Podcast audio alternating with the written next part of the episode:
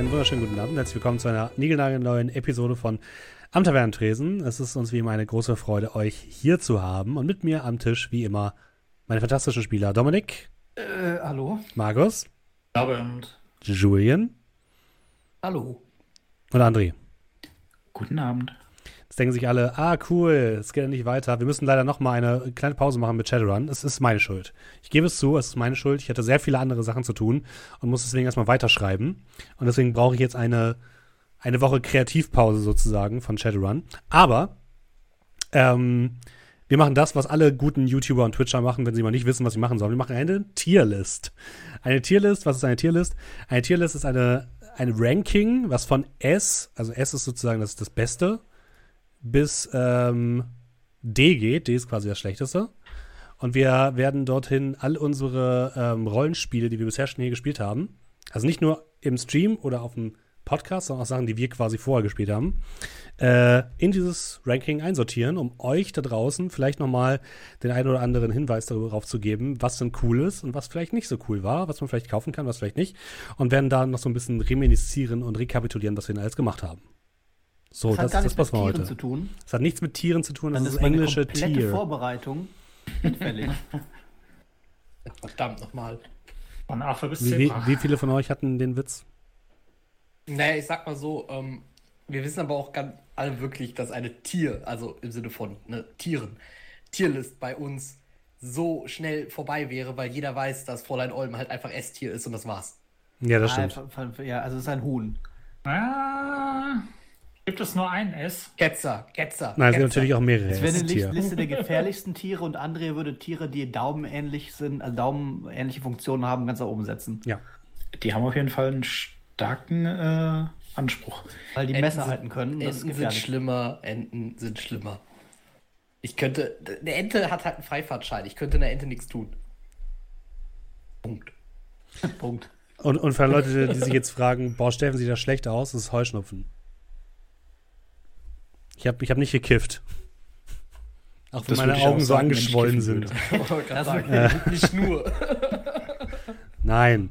So, ich mache uns erstmal hier so eine schöne Epide Epide Epidemic-Musik an. Schöne Playlist. Was hättet ihr gerne? Fantasy, Passend zu den Zeiten. Epidemic.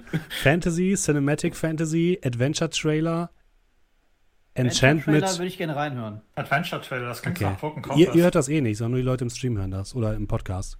Na toll. Ich höre mir das bestimmt danach nochmal an. Kannst du es nicht Ich hör- ich gleichzeitig hör bei immer Roll20 unsere laufen Sachen lassen? Nee, Ah, scheiße. Ja, super, dass du uns gefragt hast. ich habe auch in den Chat gefragt. Die Nee, da darf ich Holländer-Musik. nicht genug. Da, Da hab ich nur zwei. Lied. das halt einfach mit einer Repeat-Taste. Ich weiß nicht, aber das mache ich nachher nochmal an. Macht euch mal keine Sorgen. So. Ja, das ist jetzt doch ein bisschen einschläfernd. Ich brauche ein bisschen was Action. Ne? Hm, ich hätte eine Idee. Was denn? Hm, hast du noch Playlists von den alten Sachen? Hm, Sonst nimm vielleicht. doch immer die Musik zu dem, was wir gerade besprechen. Nee, das geht nicht. Da muss ich immer Okay. hin und her springen. Das wird nicht funktionieren. Ja, okay. Aber ich habe immer noch die tolle. Ich mache die Game Show Musik wieder. Das ist immer noch die beste. Wir hatten Game Show Musik. Ja, die Game Show Playlist. Die ist super. Muss mal gucken, dass ich die nicht so, nicht so laut mache. Moment. Ist immer noch relativ laut, oder? So geht's, glaube ich. So. Ich würde sagen, wir ähm, beginnen, oder? Gott, was ist das für eine Musik? Das ist deine Game Show Playlist. Die war mal cooler. Ja, gut. Früher war die besser. Egal. So, hier Ja, ist unsere, hier ist unsere wunderbare Tierlist. Ihr seht schon unten, ich habe es nicht sonderlich gut gemacht. Kann ich euch gleich sagen. Also alle Leute, die jetzt im Stream sind. Ähm, ich muss da erstmal reinfinden. Man kann da quasi eigene Bilder hochladen. Die müssen dann eine bestimmte Breite und eine bestimmte Höhe haben. Und da alle Cover von irgendwelchen Pen-Paper-Spielen alle unterschiedlich sind, konnte ich das halt nicht ähm, richtig zuschneiden. Das sieht, wegen, also, das sieht ein bisschen komisch aus. Kriegen wir die auch irgendwie oder Nein. sollen wir in den Chat gucken? Ihr könnt natürlich Und? einfach den Streamer machen. Kriegt jeder von uns eigentlich ein eigenes Voting oder müssen wir uns battlen? Wir müssen uns einigen. Wir müssen uns darauf einigen, äh, wo wir Sachen platzieren. Wir, ne? S-Tier ist das höchste, D ist quasi das niedrigste. Herzlich willkommen zur Joker? letzten Episode. Ah, es gibt keine Joker, nein. Also theoretisch können wir, können wir über die Umfrage vielleicht etwas machen. Und äh, quasi das, was der Chat entscheidet, ist dann quasi eine Bitte. zusätzliche Stimme zu dem, was wir sagen. Also quasi haben wir insgesamt dann einfach sechs Stimmen. Wenn du die Umfragen machen möchtest, können wir das gerne machen. Ja, kann ich machen. Ja, dann. Ich mache einfach quasi eine blanke Umfrage, die besteht einfach aus, äh, wie, viel, wie viele Tierstufen haben wir? S, A, B, C, D, E, F, ne? Nee, nur bis D. Nur bis D. Oh, Ja, genau. Dann haue ich die einfach jedes Mal raus. Die läuft dann irgendwie eine Minute oder so oder zwei und dann. Ey, dann können wir endlich mal äh, vorhersagen. Ach nee, nicht vorhersagen, die Umfragen benutzen. Genau, S, A, B, C, D. Ja, wunderbar. Ja, gut, dann habt ihr im Chat also eine auch eine Stimme. Frage dazu. Ja. Ähm, wenn wir jetzt was einordnen bei, sagen wir mal, A-Tier Mhm. und dann ordnen, dann kommen wir später zu dem Schluss, dass etwas anderes auch A-Tier ist und dann aber die beiden sehen, die da drin sind und dann, dann nochmal miteinander vergleichen, rückwirken, weil wir die dann sehen wir beide, das ist A und das auch, ja, aber das eine ist ja viel besser als das andere. Haben wir dann nochmal so Möglichkeiten zu sagen, ja, dann schieben wir es doch auf B oder S, das andere? Oder ist es dann Ja, gesetzt? klar, wir können Sachen immer noch verschieben, das ist ja kein Problem.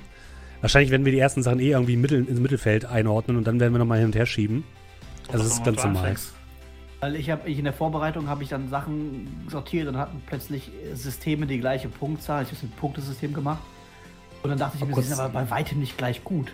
Soll Mal man das Test, vorbereiten? Test, Testumfrage gemacht. Nein, Naja, sollten man wir muss natürlich auch, man muss auch nochmal kurz sagen, dass ähm, natürlich hängt diese Bewertung auch ganz stark von der eigenen, also man kann nicht alles objektiv miteinander vergleichen, weil manche Systeme einfach für bestimmte Dinge gut geeignet sind, für andere aber nicht. Und es geht also eher um einen subjektiven Eindruck, den wir haben und es geht darum, dass wir sozusagen einmal erklären, warum wir Sachen gut finden. Wir können aber auch gleich einschränken, wir finden das aber nur gut für neue Spieler oder für so und so. Ne? Deswegen Für kurze Abenteuer, für lange Genau. Abenteuer.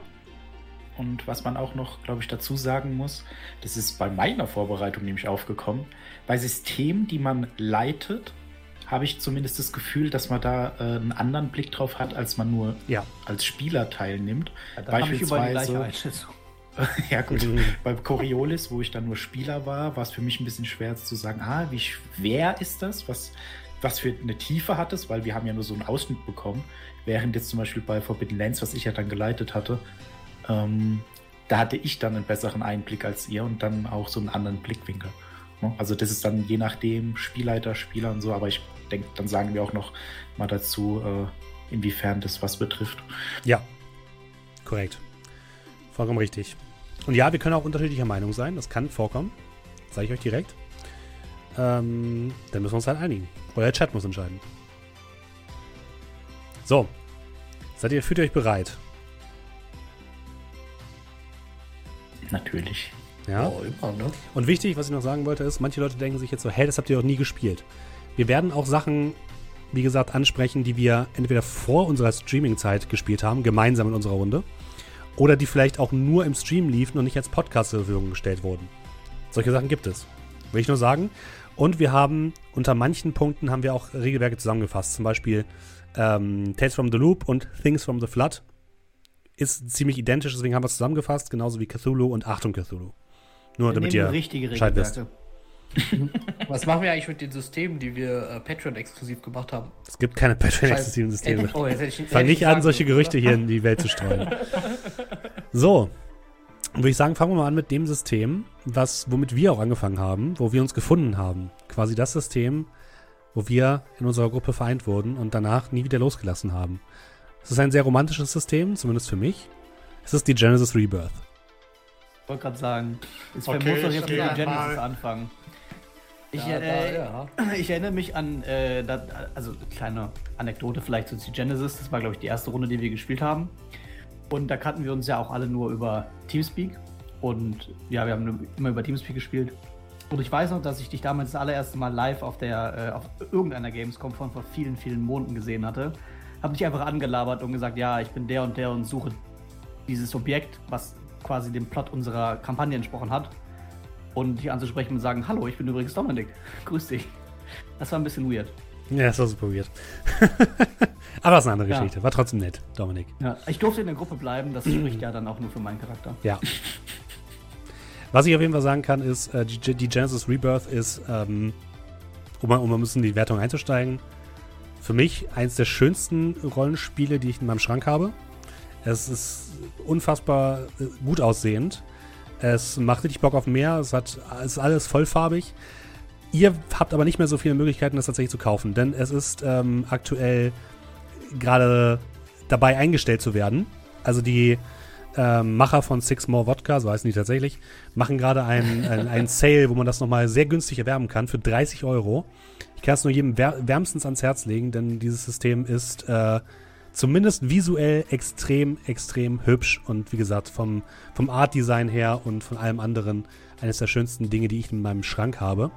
Ähm, zum Regelwerk selbst, das ist ein postapokalyptisches System, welches ähm, ein eigenes System nutzt. Und es gab auch schon mal, die Genesis gibt's auch, gab es auch früher schon mal, es war aber wohl nicht so beliebt und deswegen hat Sixma Vodka gesagt, okay, wir wollen das irgendwie neu aufleben lassen, haben daraus die Genesis Rebirth gemacht. Ich finde, die Welt ist richtig geil. Ich finde, das Spielsystem ist richtig gut. Es hat seine Schwächen, ähm, vor allem in der Charakter oder in der, in der Zusammengehörigkeitsgefühl der Gruppe, weil man spielt so unterschiedliche Clans und eigentlich, wenn man wirklich streng nach Geschichte spielt, hassen die sich alle. Und das ist immer keine gute Ausgangslage, eine Charaktergruppe zu haben, die sich eigentlich alle gegenseitig hassen sollten. Und deswegen, das ist für mich so ein relativ großer, ähm, großes Problem bei dem Ganzen. An was könnt ihr euch noch erinnern? Oh, ich erinnere mich daran, dass ich, äh, dass ich den, den Richter gespielt habe. Ähm, also ich muss sagen, setting-technisch war das schon richtig, richtig geil. Ähm, das Problem ist, es ist halt einfach so lange her. Wie lange ist das her? Sechs Jahre oder so? Ja, so ungefähr. Äh, äh müsste, müsste, sechs Jahre her sein. Ja, Aber, das, äh, also ich kann mich gar nicht mehr erinnern, wie das überhaupt funktioniert hat. Ich weiß nur noch, dass irgendwie. Äh, es funktioniert ähnlich wie. Super strong war. Es funktioniert ähnlich wie äh, Shadowrun. Man hat einen Pool aus sechsseitigen Würfeln und würfelt äh, 506. Ja, ja, genau. Man hatte irgendwie verschiedene Punkte in den Sachen und dann hat man dann entsprechend den Würfelpool gehabt. Ja, irgendwie sowas war das. Ähm, ja, ich glaube, das System war. War das, das war recht tödlich, oder? Das war relativ tödlich, das ja, das, das stimmt. Das war, glaube ich, ziemlich tödlich. Uns ist, uns ist, nichts passiert. Ich habe aber auch nur einen Teil der Kampagne mitgespielt. Ich bin zeitweise ausgesetzt äh, und dann ja auch wieder dazugekommen irgendwann. Stimmt, ja. Äh, weil ja, andere genau. ich hatten auch Brüder gespielt und ich kann sogar noch die beiden Namen. Das waren Markus und Heinrich Bormann. Aber mehr oh, weiß ich dann. Ja. ja, ja, aber mehr weiß ich halt auch nicht.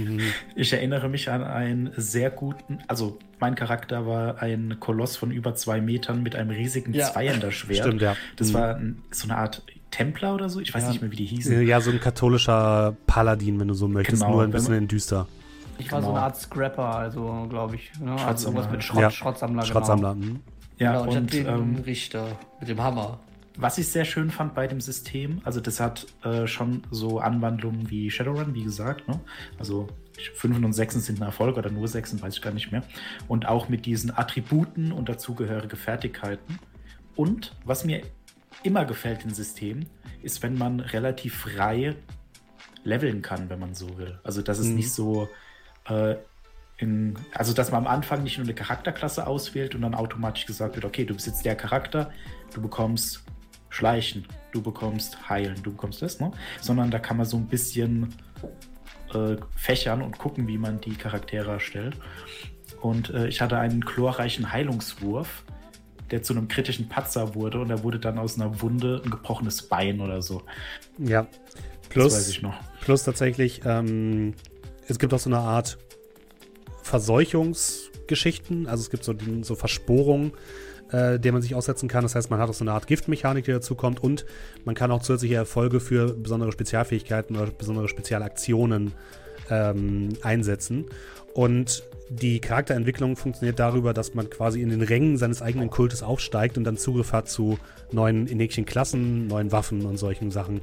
Und die, die ganzen Kulte, die waren, finde ich, sehr, sehr, sehr, sehr stimmig und sehr, sehr spannend.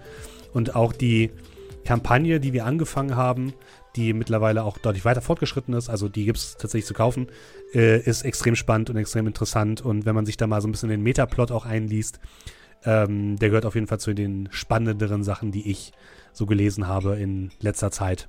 Der Welt war sehr cool, ne? Das war so, ein, so eine Quest nach einer Scheibe, ohne es, glaube ich, großartig zu spoilern. Mhm. Äh, irgendwie habe ich, ich hab in Erinnerung, dass mir das Kampfsystem nicht so mega gefallen hat. Das kann aber auch daran liegen, ja dass ich als Schrottsammler so eine Shotgun hatte und ich hatte halt bei weitem irgendwie nie getroffen. Aber weiß ich nicht, es war sehr frustrierend. Ja, das kann sein. Ihr hattet auch Charaktere, die noch nicht so sonderlich stark waren und am Anfang ist man dann wirklich da ein bisschen auch teilweise aufgeschmissen und muss eher Kleinigkeiten erledigen, aber gerade so, äh, wenn man etwas mächtiger wird und dann in den Rängen hochklettert, dann ähm, macht das, glaube ich, noch ein bisschen mehr Spaß. Wenn ihr übrigens Bock habt, euch das mal anzuhören, ich habe bei den Kollegen von Seitenwälzer ähm, habe ich eine Runde geleitet und die haben einen Systemtest gemacht. Ich äh, verlinke euch das mal in der Beschreibung unten, beziehungsweise pack's doch jetzt in den Chat. Dann könnt ihr euch das mal bookmarken. Dann, da gibt es auch eine kleine ähm, Runde, die wir gespielt haben. Ja, liebe Leute, jetzt müssen wir zu, einer, zu einem Voting kommen schon so langsam, oder? Will noch jemand etwas äh, ergänzen? Ich habe keine Anekdoten mehr. Es ist auch wirklich lange her, muss man auch wirklich sagen. Es ist wirklich, das ist, glaube ich, das, das, das am längsten her ist. Also wirklich, das sind wir schon Ist- ja, sechs Jahre zurück in der Vergangenheit. Erst, was wir zusammengespielt haben. Also jetzt Ja. nicht unbedingt jetzt alle, also wir alle auf jeden Fall. Ich weiß gar nicht, Markus war aber nicht dabei, ne? Markus war Ähm, nicht dabei. Aber ab- Stimmt, ich wollte Markus Markus- schon fragen. Hä, Markus, warum sagst du denn nichts? Also, du warst nicht dabei, stimmt. Ja. Ja, ja, aber äh, also so der Konstellation. Ich meine, mein allererstes Pen Paper, das ich überhaupt jemals gespielt habe, war mit André. Aber ähm, äh, ansonsten das, was, was, was wir zumindest auch mit Steffen gespielt haben. Ähm, ja, das, also ist super lange her. Das, also ich, ich kann gerne mal anfangen, was ich sagen würde. Das Problem ist, ah, vielleicht, das Problem, ich neige dazu, sowas vielleicht im Nachhinein zu verschieben oder so, aber ich würde es vielleicht so. Können wir. Also, Re kann mich halt so schlecht noch an die Regeln erinnern. Das, aber es klingt für mich halt sehr. Ich glaube, das, also ich glaube, regelwerktechnisch war das, glaube ich, nicht so meins. Aber das, also das, weswegen ich eher vielleicht so sagen würde, C. Aber das Setting war schon ziemlich geil. Also, wenn mir irgendwas von der Genesis in Erinnerung geblieben ist, dann das Setting. Mhm. Und äh, deswegen würde ich es vielleicht sogar doch auf B sagen. Weil ich exakt die gleiche Meinung habe wie Julian, würde ich direkt äh, mich anschließen. Ich habe es auch so äh, für mich gemacht. Äh, ich fand es nicht so mega zugänglich, habe nicht mehr so viel davon in Erinnerung natürlich auch. Äh, Kampfsystem war auch nicht so mega. Aber wenn mir das Setting und die Welt so gefallen hat, weil es so stimmig war, habe ich es auch bei mir ganz knapp als B-Regelwerk tatsächlich. Geht's bei André aus? Ja, ich hab's, äh, ich hab's bei A eher einsortiert, was immer so ein bisschen im Vergleich auch zu den anderen ist. Und ähm, das war nie ein Favorit, war aber meiner Meinung nach überall recht stark. Äh, die größte Schwäche war dann, also Stärke und Schwäche war das Setting, weil das manchmal ein bisschen kryptisch geschrieben war. Mhm. Äh, das kann man auf jeden Fall sagen, wenn man das Regelwerk liest. Manchmal ist es ein bisschen schwierig zu verstehen, was die eigentlich wollen. Aber ich, das- ich glaube, äh, das war auf jeden Fall eine Designentscheidung. Aber ich wäre mit B auf jeden Fall äh, auch zufrieden. Dann würde ich sagen, lass uns doch auf B einigen, denn ich wäre jetzt auch so zwischen A und B gewesen. Für mich war es, ähm, oder ist es weiterhin ein System, was ich immer gerne mal wieder spielen würde. Ähm, und welches mir auch sehr, sehr viel Inspiration gegeben hat für so ähm, Apokalypse-Settings, die irgendwie besonders zu gestalten. Und aus dem Chat kam, glaube ich, C. Genau, Als C. Bewertung? Mad Max Flair. Ähm, mit 50% der Stimmen. Äh, man muss dazu sagen, es waren jetzt sechs Stimmen. Ähm, ich glaube, es ist nicht auf diesen daran. The Genesis ist jetzt, glaube ich, also erstens haben wir es nie on Stream gespielt. Ja, Weil äh, dementsprechend kennen es vielleicht viele auch einfach jetzt zumindest vom Zuhören nicht. Und ich glaube, es ist ja so auch nicht das bekannteste Regelwerk der Welt. ja, korrekt. Mhm. Und dazu auch noch die Tatsache, dass es halt irgendwie jetzt auch eingestellt äh, ist, wird. Ähm, ja, es ist, glaube ich, einfach sehr unbekannt. Deswegen. Ja. Äh, aber sechs Stimmen, 50% für C. Dann äh, einigen wir uns auf B, oder? Ja. Wäre ich. Doch, okay. genau die Mitte. Julian und ich sagen B, ihr beide sagt A, B und Chat sagt C, dann sind wir doch bei B. Ja, denke ich auch. Ähm, wichtig ist dann nur, wir sollten müssen nur gucken, dass wir nicht alles bei B landen, aber schauen wir mal. Keine ähm, Sorge, wird es bei weitem nicht. wenn ihr auf jeden Fall Bock habt auf so postapokalyptische Settings, dann guckt euch die Genesis auf jeden Fall nochmal an, solange es das noch gibt. Ähm, man kann, glaube ich, dieses Grundregelwerk auch als PDF kostenlos herunterladen aktuell. Also reingucken lohnt sich. Dann machen wir weiter. Ich bin mir nicht mehr ganz sicher, ob wir zuerst siebte See oder zuerst Tales from the Loop gespielt haben. Ich glaube siebte See. Oder? Ähm, Cthulhu willst du rausnehmen? Würde ich Da hinten anstellen. Also wenn du es chronologisch machst, wäre Cthulhu das nächste. Echt? Okay, dann machen wir du Cthulhu weiter. Nein, dann machen wir mit Cthulhu weiter. Ich glaube, selbst chronologisch wäre ich, ich. Also, Blades in the Dark, anyone? Ich glaube, das so. kam, äh, das kam, glaube ich, sogar auch noch. Das habe ich tatsächlich voll- komplett Ja. vergessen, muss ich sagen. Das haben wir, also da kann, kann man dazu sagen, das haben wir einmal gespielt. Das war ein Test. Mhm. genau, da hat nämlich der äh, Steffen, ich glaube, bei, wie heißt es, Teilzeithelden oder so? Ja. Mhm. Einen Bericht drüber geschrieben und ich habe mich dann, weil ich das schon gespielt und auch schon geleitet hatte, dazu bereit erklärt, so eine kleine äh, Testsession zu leiten. Und es war auch wirklich ja. nur ein Abend. Ja, ja. Ich, da muss man auch, glaube ich, fairerweise sagen, ich glaube, Blades in the Dark war jetzt auch, glaube ich, nichts, was sich jetzt nur für den One-Shot eignet, weil das ja dieses, diese Gang-Mechanik und ja. sowas hatte, ne? Aber ich habe kein Bild dafür rausgesucht. Nee, ich habe es tatsächlich vergessen. Deswegen ja, ja. Äh, würde ich es eher aus der Bewertung ein bisschen rausnehmen. Ja, also ich glaube, das können wir genau, das können wir auch, glaube ich, nicht so krass bewerten, weil, wie gesagt, wir, glaube ich, nicht die Stärken des Systems großartig ausspielen konnten. Ich weiß nur, dass das Setting ziemlich geil war. Ja, das Setting war super. Und es, es ist auch sehr beliebt immer noch auf dem äh, Indie-Pen-Paper-Markt. Also man kann sich das auf jeden Fall mal angucken. Und John Harper, der, ist das John Harper, oder? Der, der Entwickler. Äh, ja, ich glaube schon. Der ist auch relativ bekannt und bringt auch demnächst nochmal was Neues in dem Szenario in der Welt raus. Also ich kann das sehr empfehlen. Guckt das, guckt das auf jeden Fall an. Ähm, aber ja, das jetzt hier zu bewerten, das können wir da nicht wirklich. Ja. Ich ja, John Harper, genau. Ich würde vielleicht mal kurz anmerken, was, man, was ich noch dazu weiß, also damit die Leute auch so einen kleinen Einblick zumindest bekommen. Mhm. Äh, Blades in the Dark, ähm, das ist wie, oh Gott, heißt jetzt die Stadt Duskwall? Ich glaube schon, ne? Ja. Äh, genau, das ist in der Stadt Duskwall, die umgeben ist von einer großen, ich glaube, bläulich leuchtenden Kuppel. Auf jeden Fall von einer Kuppel. Denn in dieser Welt ist, glaube ich, die Sonne nicht mehr da. Und irgendwie sowas. Äh, hm. Genau, und das ist eine Welt, die so ein bisschen im viktorianischen Zeitalter gefangen ist, mit Geistern und Dämonen. Und da werden dann äh, so ein bisschen wie bei Dishonored ähm, Wale gejagt, nur dass in diesem Fall die Wale Leviathane heißen und groß sind wie kleine Inseln. Ja? Und das sind irgendwie so Dämonenwesen, damit wird alles angetrieben. Und die Idee ist, dass man dann in Duskwall eine Gang spielt die dann auf Heists geht und also entweder sind es äh, Mörder oder das sind Einbrecher, das können Schmuggler sein. Man kann auch irgendwie so eine äh, ja, so eine Mercenary Gang machen, also irgendwelche Söldner, die dann Leute verprügeln und so. Und die Idee ist, dass man dann spielt und dabei einerseits Geschichten erlebt seinen Charakter kaputt macht und ihn irgendwann in Rente schickt und gleichzeitig aber auch die Gang erweitert und dann neue Gebiete erobert, neue Fähigkeiten, neue Assets äh, erlangt und so. Und ähm, ja, ist vom System her, ich glaube, das muss ich jetzt tatsächlich nochmal nachgucken, war nicht so schwierig, weil es auch in der Kategorie war aller Würfeln und dann Erfolge zählen. Kann das sein? Das weiß ich nicht. Einrichtung ja, ich glaube schon. Es gab auch noch so Möglichkeiten, dass man quasi zurückspulen konnte in der Zeit, ah, um nochmal ja, genau. in der Vergangenheit so Sachen zu erledigen. Also wenn man zum Beispiel an einen Punkt kommt, wo etwas jemandem im Weg liegt, dann kann man sozusagen in die Vergangenheit springen und sagen, ich habe aber daran gedacht und habe mich so und so darauf vorbereitet, genau auf diese Situation. Es ist also auf diese Runs, die man oder diese Aufträge, die man macht, ist man quasi, man macht nicht so viel Vorbereitung über Shadowrun, sondern man macht das so ein bisschen während des Spiels so ein bisschen. Das fand ich auch noch ganz gut.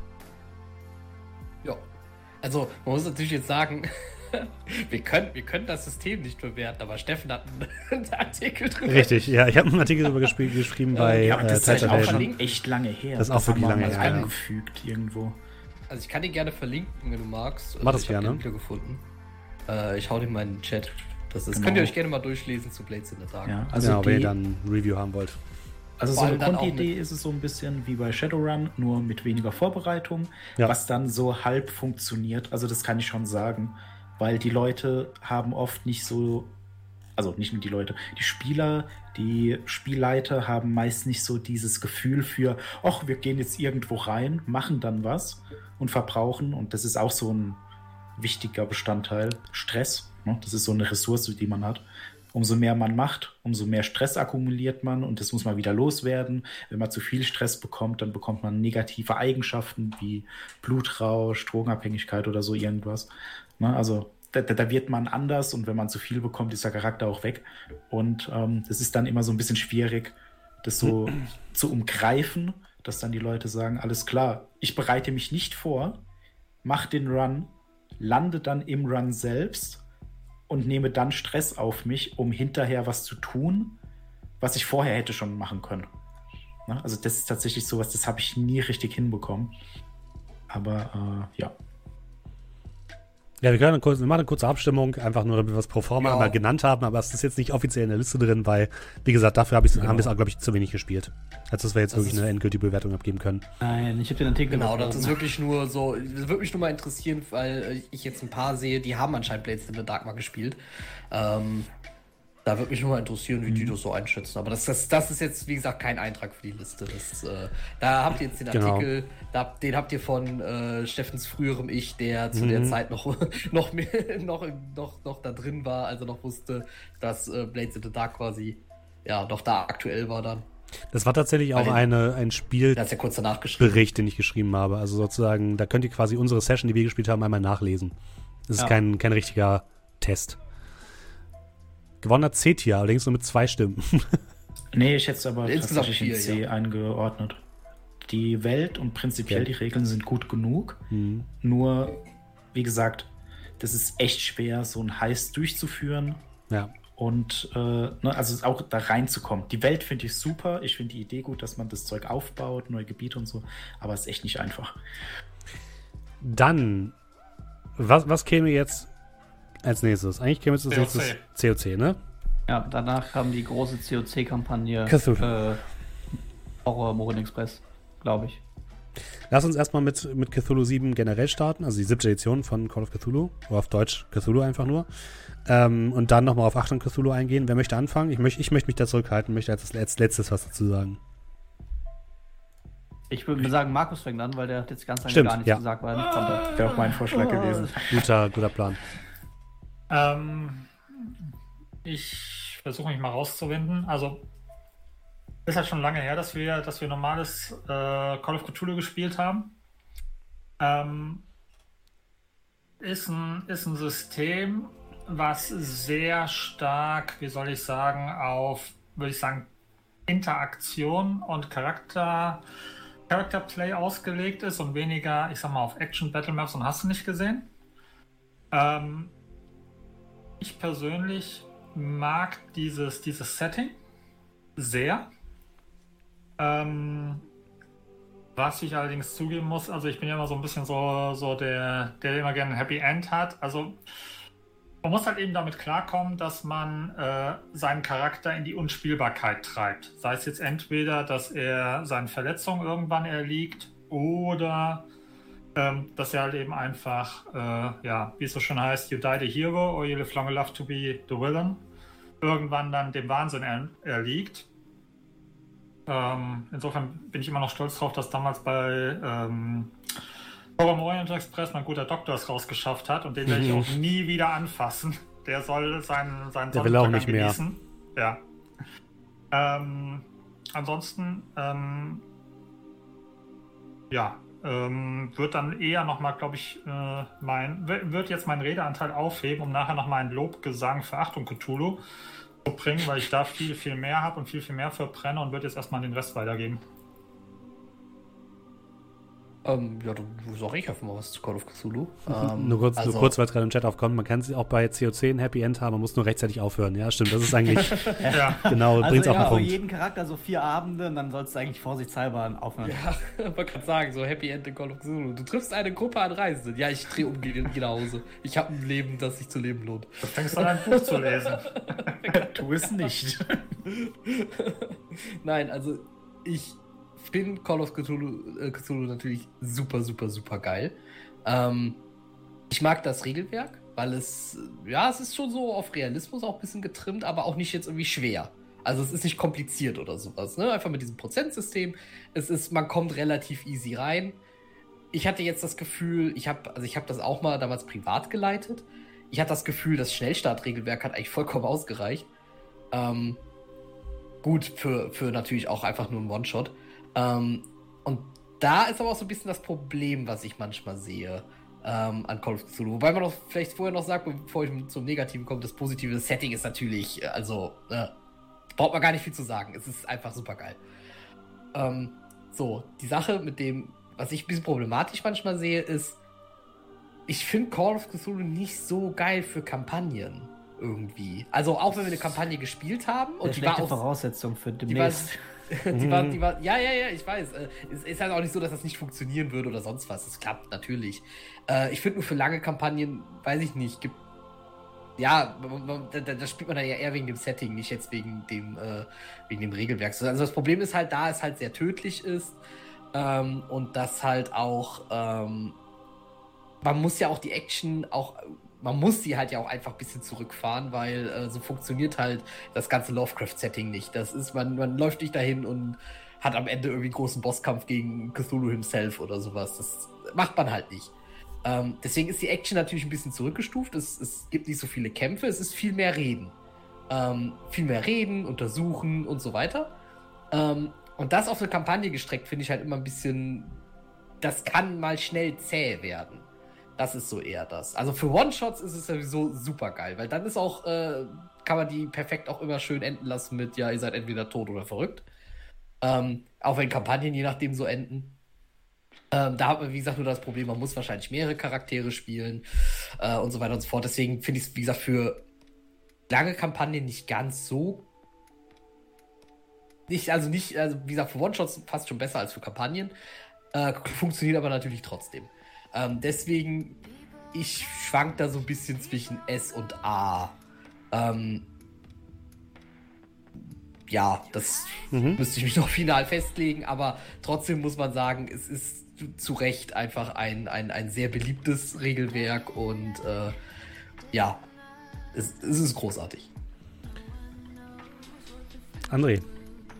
Ja, ähm, vom System her finde ich das schön einfach. Also das ist, wie Julian schon gesagt hat, für One-Shots mega gut geeignet, weil äh, das Setting an sich ist einfach. Unsere Welt, meistens 1920er Jahre oder so, äh, aber unsere Welt, das heißt, man muss sich nichts einlesen, äh, man muss nicht irgendwie Rassen und Klassen können und wie auch immer.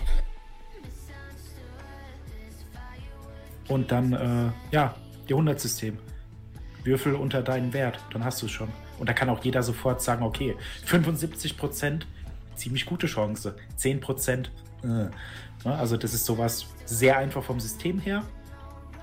Ähm, wie Julian schon sagte, äh, Kampagnen finde ich schon gut, weil man da eine große Geschichte aufbauen kann. Aber auch wenn die meisten, also die Hälfte von unserer Gruppe, glaube ich, ne, hat es bis zum Ende durchgehalten. Die anderen sind vorher ausgeschieden, also jetzt von den Charakteren. Und die, die es durchgehalten haben, haben es am Ende nicht mehr geschafft. Aber ähm, okay. es besteht halt die Gefahr, dass die Charaktere rausfallen. Und ich denke, dass auch bei Call of Cthulhu eher so die Geschichte im Vordergrund steht. Nicht der persönliche Charakter. Ne? Das ist dann eher, du hast zwar einen Ermittler und der hat auch eine Hintergrundstory, aber dadurch, dass man, äh, also da gibt es so einen Punkt, man hat am Anfang meistens zu 10 oder weniger Leben. Und ein kritischer Treffer mit dem Messer verursacht einfach mal 10 Schaden. Das heißt, wenn die Würfel blöd fallen, ist man sofort tot. Und das ist jetzt ohne, dass es irgendwie übernatürlich wird. Äh, da würde ich auch sagen, dass es da eine, also für Kampagnen, man muss sich da halt ein bisschen von diesem Gefühl lösen, okay, mein Ermittler ist wichtig, der muss jetzt bis zum Ende überleben, sondern da muss man dann halt auch mal sagen, hey, dieses lateinische Buch mit den gruseligen Bildern, das lese ich mir durch. Aber äh, es hat mir sehr gut gefallen. Das gefällt mir auch sehr gut an sich, einfach wegen diesem Horror-Setting mit den Mythos-Kreaturen, diesen ganzen Dingen, die da existieren. Und ähm, auch die freie Charaktererstellung. Also da gibt es meistens dann so ein paar Vorgaben, aber in diesen kann man dann immer noch einige Sachen selbst verteilen. Also dass man sagt, man macht das hoch, man macht das hoch. Ähm, geistige Stabilität als, ich nenne es mal, Gegenpol zu den äh, Lebenspunkten und als äh, Lebenspunkte, die sich nicht regenerieren oder nur in seltenen Fällen. Ist auch ein sehr schönes System. Äh, was mir sehr gut gefallen hat, wenn Proben kommen, wo man erst eine Intelligenzprobe ablegen muss und wenn man die nicht schafft, verliert man keine geistige Stabilität, weil man nicht realisiert, dass irgendwas falsch ist. Ja, das war sehr ja, lustig immer häufig. Das finde ich super von Konzept her. Und ähm, auch das Level-System gefällt mir eigentlich ganz gut, auch wenn das nur so halb bei uns da relevant war. Aber dass man dann in der Kampagne dann die Dinge verbessern kann oder unter Umständen verbessern kann, die man oft einsetzt. Also man setzt was ein, man schafft was, dann darf man ab einem gewissen Punkt sagen, okay, man würfelt nochmal neu. Und wenn man dann den Wurf nicht schafft, wird es erhöht. Das heißt, umso öfter äh, oder umso besser man in irgendwas ist, umso höher ist die Chance, dass man würfeln darf, aber umso geringer ist die Chance, dass man besser wird. Ähm, alles in allem, sehr schönes System. Ich würde es in. Nee, ich glaube, ich, glaub, ich würde es in ST einordnen, einfach aus dem Grund, weil zwar das Kampfsystem schwach ist, aber dafür ist es nicht da. Ja, ähm, ich kann mich eigentlich nur bei vielen Sachen anschließen, die hier jetzt schon gesagt wurden. Dominik? Entschuldige bitte. Dominik. Ich bin auch noch dran. Außer du möchtest zuerst. Nein, mach. Natürlich auch. Dann habe ich aber das letzte Wort. Entschuldigung. Und darf die finale Entscheidung treffen. Mach ruhig. Nein, okay. Ähm, ja, ich glaube, äh, man muss sich auch, da muss sich André noch kurz zustimmen. Ich glaube, man muss sich ein bisschen davon lösen, dass der eigene Charakter so wichtig ist. Wobei wir das in keiner Runde so, eng, so ernst gespielt hatten, wie es eigentlich gewesen sein müsste. Ich glaube, in fast allen unseren Runden haben es die Charaktere halbwegs unbeschadet bis zum Schluss geschafft. Das hat vielleicht auch so ein bisschen dann den Einfluss auf meine Wertung. Weil ich glaube, ich, ich mache kein Geheimnis daraus, wenn Cthulhu, wenn ich sage, dass Cthulhu eins meiner absoluten Lieblingsregelwerke ist. Das ist super zugänglich, es ist super einsteigerfreundlich, es ist super günstig. Also das Grundregelwerk ist super erschwinglich und hat eine echt gute Qualität. Ähm, liebe die Charaktererschaffung und Gestaltung in dem Regelwerk. Ähm, ja, es hat wenig Action, da muss ich Julian zustimmen, aber was Cthulhu dann halt wieder rausholt, ist eben diese ganze Stimmung, die Atmosphäre, und das ganze Roleplay. Du kannst es mit Einsteigern spielen, weil das System so einfach ist. Es ist ein D100-System. Du kannst mit Fortgeschrittenen spielen, weil es einfach äh, mit jeder Gruppe einfach Spaß macht, sowohl für einen One-Shot als auch für längere Kampagnen. Weil das ist ein Punkt, wo ich sagen würde, ja, nee, Julian, da gebe ich, also aus meiner Empfindung, das ist so ein System, wie ich sehr gerne lange Kampagnen spiele, weil einfach die Charakterentwicklung im Vordergrund steht. Ja, ich mag eigentlich Regelwerke mehr, wo ich dann irgendwie bei D&D ein bisschen skillen kann und dann wird mein Charakter merklich besser. Das hast du in CO10 nicht. Du, nach, nach einem halben Jahrhundert darfst du mal auf deinen Wert würfeln und wenn du es dann schaffst, darfst du den steigern, aber das ist ja, dann machst du aus einer 60 eine 63, das ist nix. Aber da steht halt diese geistige Charakterentwicklung, diese emotionale Reise des Charakters so viel im Vordergrund äh, wo man so eine Bindung aufbaut. Und ja, One-Shots funktionieren und die sind gut, aber der Charakter, der reift halt über so, ein, über so eine längere Kampagne. Und deswegen ist es für mich ganz, ganz stark, wenn man da irgendwie was spielt, was länger als halt ein Abend geht oder vier, sondern halt, wenn man wirklich so eine, eine Reise mit den Charakteren den Gefährten hinter sich hat. Ja, deswegen äh, ganz, ganz klar für mich ganz oben auf S. Äh, ja, wir, es gibt natürlich auch eine gewisse emotionale Einfärbung, die wir haben, dadurch, dass wir eben auch so eine lange viel Zeit mit COC verbracht haben, muss man auch sagen. Mhm. Aber, Aber wir hätten es nicht getan, wenn es nicht so ja, gut wäre. Das stimmt. Das ist auch für mich ähm, und auch natürlich auch ein Grund, warum wir das jetzt äh, bei, oder warum ich es bei Rocket Beans sozusagen jetzt auch als System mit eingeführt habe, was wir spielen. Es ist einfach, es, es ist fast perfekt, würde ich fast sogar sagen. Für mich persönlich. Ähm, es ist ein wun wunderbares System, was super einfach ist für jeden zu verstehen. Ähm, der Horroraspekt ist ja etwas, was vielleicht nicht jedem liegt, aber was man, was einfach auch relativ einfach funktioniert, auch wenn man jetzt nicht der geborene Spielleiter ist oder man noch nicht so viel Erfahrung als Spielleiter hat. Ähm, es ist ein System, was ja, wie, wie ihr schon gesagt habt, man wird nicht von einem No-Name zu einem Gott, wie bei D&D. Ähm, die Charakterentwicklung ist eher so, man kämpft in einer langfristigen Kampagne eigentlich so gegen den geistigen Verfall des eigenen Charakters an. Ähm, aber wie wir schon gesagt haben, das steht ja nicht im Vordergrund. Das Einzige, was wirklich ein Negativpunkt ist, aber es ist, finde ich, auch der einzige, ist eben der Punkt mit dem, mit dem Kampfsystem. Ähm, aber ansonsten ist es für mich auch S-Tier. Und wer Foxy Fire gerade fragt, ja, genau das benutzen wir auch bei Cthulhu bei Tonaka Kosa. Kann ich noch was ergänzen? Ja. Ähm, weil ich, weil ich bin tatsächlich ja eben gar nicht auf, diesen, auf diese Charakterentwicklung eingegangen. Äh, deswegen klang das jetzt, glaube ich, auch super, super negativ. Was ich jetzt nee, super negativ kann das jetzt nicht. Nee. ähm, man muss halt dazu sagen, also da stimme ich euch auf jeden Fall zu. Mit, das mit der Charakterentwicklung ist schon ziemlich geil. Das kommt auf jeden Fall auch nur bei Kampagnen zum, äh, zum, zum Vorschein. Was ich eher bei den Kampagnen als, also wirklich das ist auch wirklich Meckern auf hohem Niveau bei Call of Cthulhu, muss man dazu sagen. Ähm, sind halt dadurch, dass es halt so, äh, ja, ähm, dass das so krass an diese Atmosphäre gebunden ist und an die, ähm, an das, was man halt tut und dementsprechend und man halt weniger Action einbringen kann, weil das System halt einen relativ schnell umbringt. Und man darf halt, man sollte halt einfach echt nicht irgendwie mit zu krassen Sachen halt kommen. Also wie gesagt, wirklich da einem äh, sofort irgendwelche übernatürlichen Wesen vor die Füße werfen, sondern man macht das, man arbeitet ja viel mehr mit Horror als wirklich mit äh, ja. direkter Gefahr. Und ähm, das, das meinte ich nur dazu, es kann halt manchmal zu Längen führen. Also ich, wenn ich dann denke an äh, den einen oder anderen Halt im Orient mhm. Express, wo Frankreich. waren, also teilweise waren die schon echt echt zäh. Ja, also da, da, da, das liegt, da waren, die haben nicht funktioniert. Ja, da muss man auch sagen, das liegt dann auch ja. tatsächlich am, oder lag auch am Orient Express. Ähm, wir haben bei, bei den Kollegen von Orkenspalter ja zum Beispiel das Frankreich-Kapitel gespielt und ähm, wir haben dafür, glaube ich, sechs oder sieben Wochen gebraucht. Bei Orkenspalter haben wir drei Stunden gebraucht. Ohne dass ich das Gefühl hatte, wir hätten größere Plotpoints ausgelassen. Also. Das ist aber schon mal gespielt vorher mit uns. Ja, gut, ich habe es natürlich schon mal gespielt, klar. Aber trotzdem ist es halt, ne, also ich glaube, man kann das auch alles äh, ordentlich machen, aber ja, gerade der Orient Express ist auch immer sehr formelhaft, weil jeder, fast jeder Stopp ist immer Bibliotheks Hinweise bekommen, Bibliotheksnutzung, den Hinweisen nachgehen, Grusel, Grusel, Grusel, ah, Monster, nächste Etage, äh, nächste Station. So, und das, das, das reizt sich dann immer aneinander. So ein bisschen. Ja, ja. Das, das, deswegen, das ist auch wie gesagt das Einzige, was ich da jetzt so. Aber ich bin auch mal gespannt, wie das dann bei Mask bisschen Latotep wird. Ob, äh, ja, das quasi man äh, auch so diese, diese Punkte halt quasi hat oder ob das vielleicht wirklich. Man muss ja dazu sagen, ich habe alle Kampagnen ja auch nur Orient Express gespielt. Fairerweise. Ja, da bin ich auch mal gespannt. Ähm, ich würde mal sagen, bevor wir jetzt gleich zu 18 Cthulhu kommen, wir sind, wir sind, uns einig bei S, ne? Und bei ja, der Chat war zwischen S und A. Wär, ich wäre A.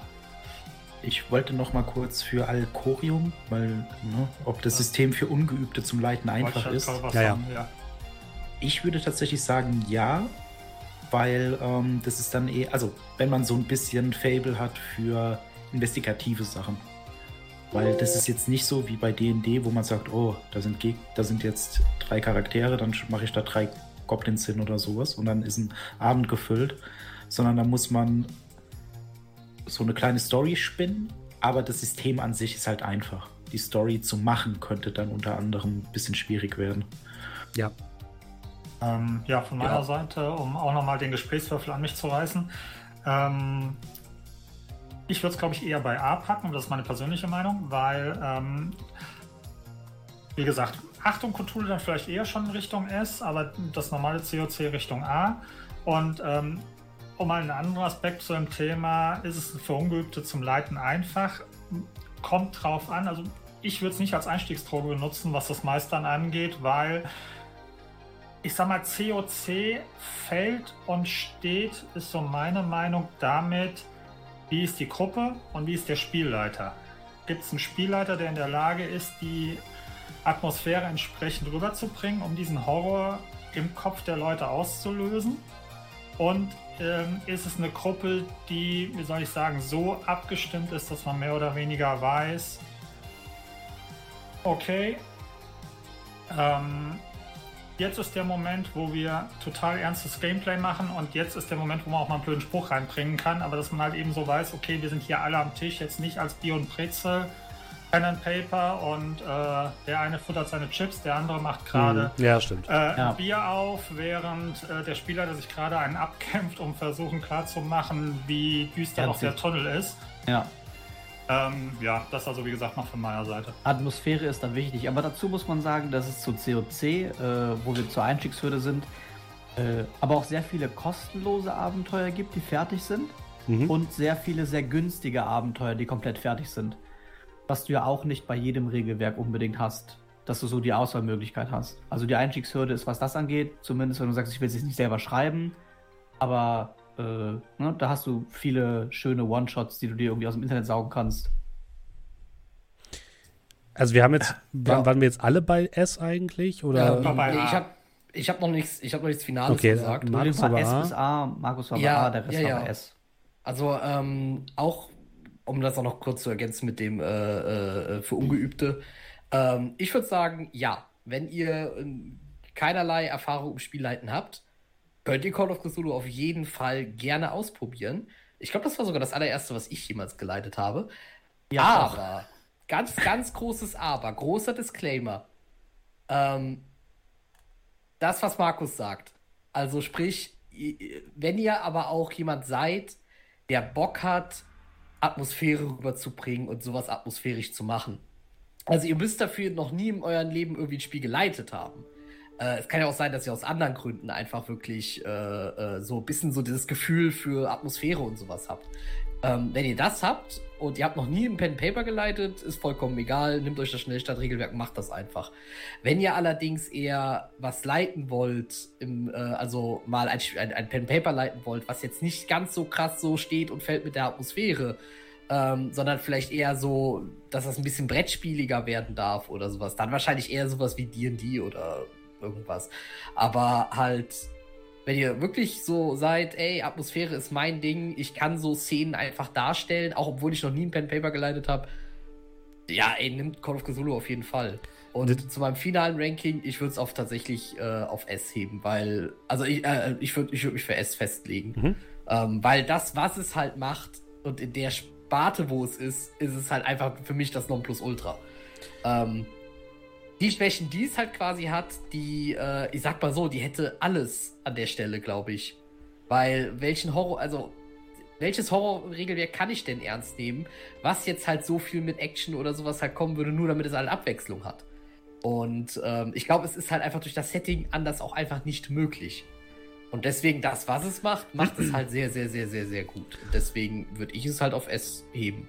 Quasi genau. das Beste, was Horror zu bieten hat generell nochmal, ne, alle, ja. äh, ne, das sind ja auch nur Einschätzungen, die wir haben und generell ist es so, bestimmte Gruppen werden sicherlich auch die Genesis auf A heben und Cthulhu auf D. Ne, das ist, äh, ist quasi für uns als Gruppe jetzt so, ne? Das heißt nicht, dass eure Gruppe das anders aussieht. Wo sind die Genesis Ultras? Äh, Flungi für Tagen schreibt gerade, ist das nicht für die Länge schwierig, eine Horrorkampagne zu spielen? Ich finde Wait nicht. Und wir werden es sehen bei Masken des Neandertal.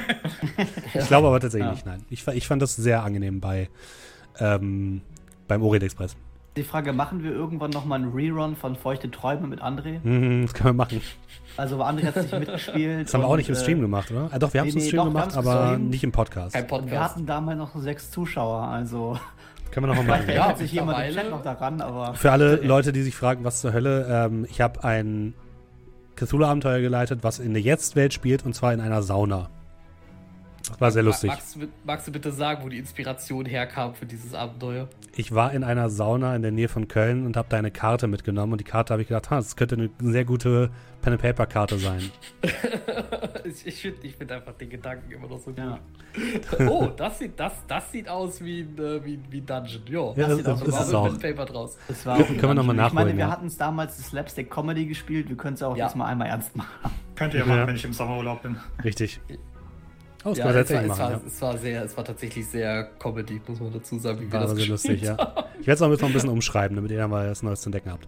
So, das aber bevor wir jetzt ähm, weitermachen, ich würde erstmal Cthulhu erstmal in S reinpacken. Äh, ja, der die Wertung, noch, äh, genau, die war bei S, S und A, ne?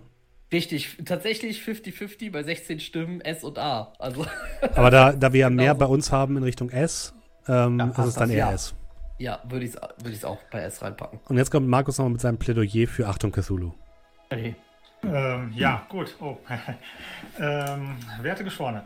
Ähm, ja, also Achtung Cthulhu, finde ich, macht das, was wir eben gerade so ein bisschen angemäkelt haben, oder der ein oder andere vielleicht angemerkt hat, so frei nach dem Motto, ja, die Action fehlt ein bisschen, ähm, man wird zu schnell verrückt, man wird zu schnell äh, unspielbar, weil ein, ein Schuss mehr oder weniger für Wochen schon ausfallen lässt tut das ein bisschen so wie vielleicht auch Cthulhu, wo, wo ich allerdings nie reingeschaut habe, ein bisschen abschwächen, hat aber nach wie vor noch dieses Horrorelement und ähm, das ist jetzt wieder eine persönliche Sache von mir. Ich finde halt eben die, dieses Setting Zweiter Weltkrieg extremst interessant, weil dann halt eben an tausend verschiedenen Ecken es äh, noch zusätzliche weltliche Bedrohungen gibt über das Übernatürliche hinaus. Also mh, hm, wir haben ja zum Beispiel als Spieletester den ersten Carcosa-Teil auch gespielt.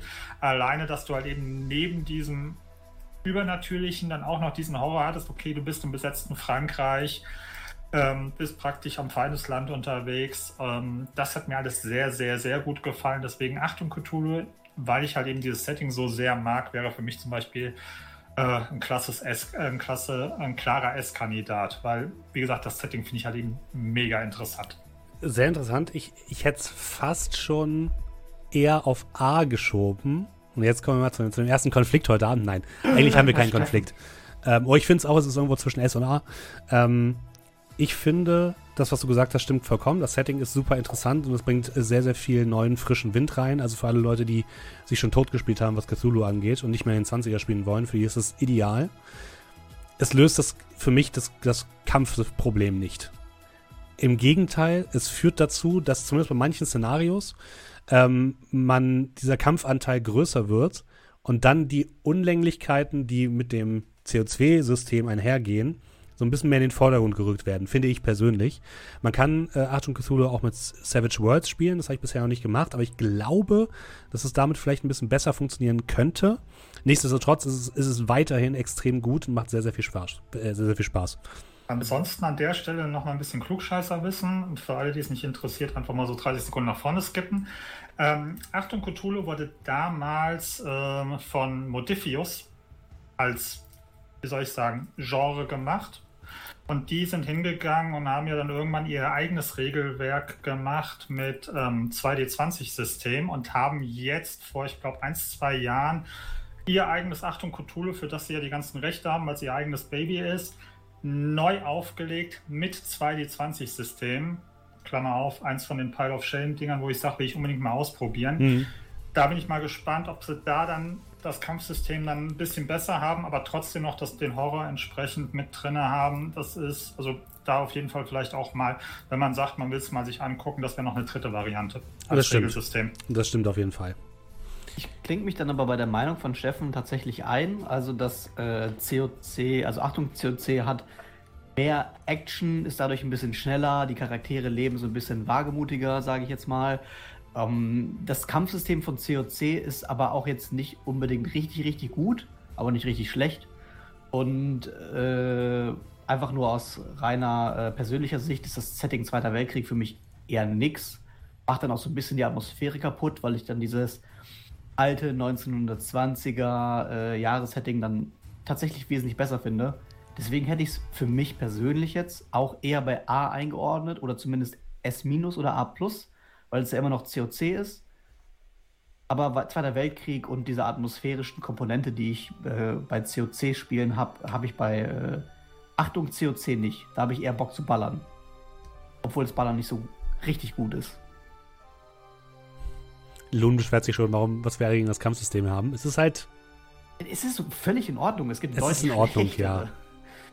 Bei Achtung Cthulhu sagen zwei Leute A-Tier, okay. Hey. Ja.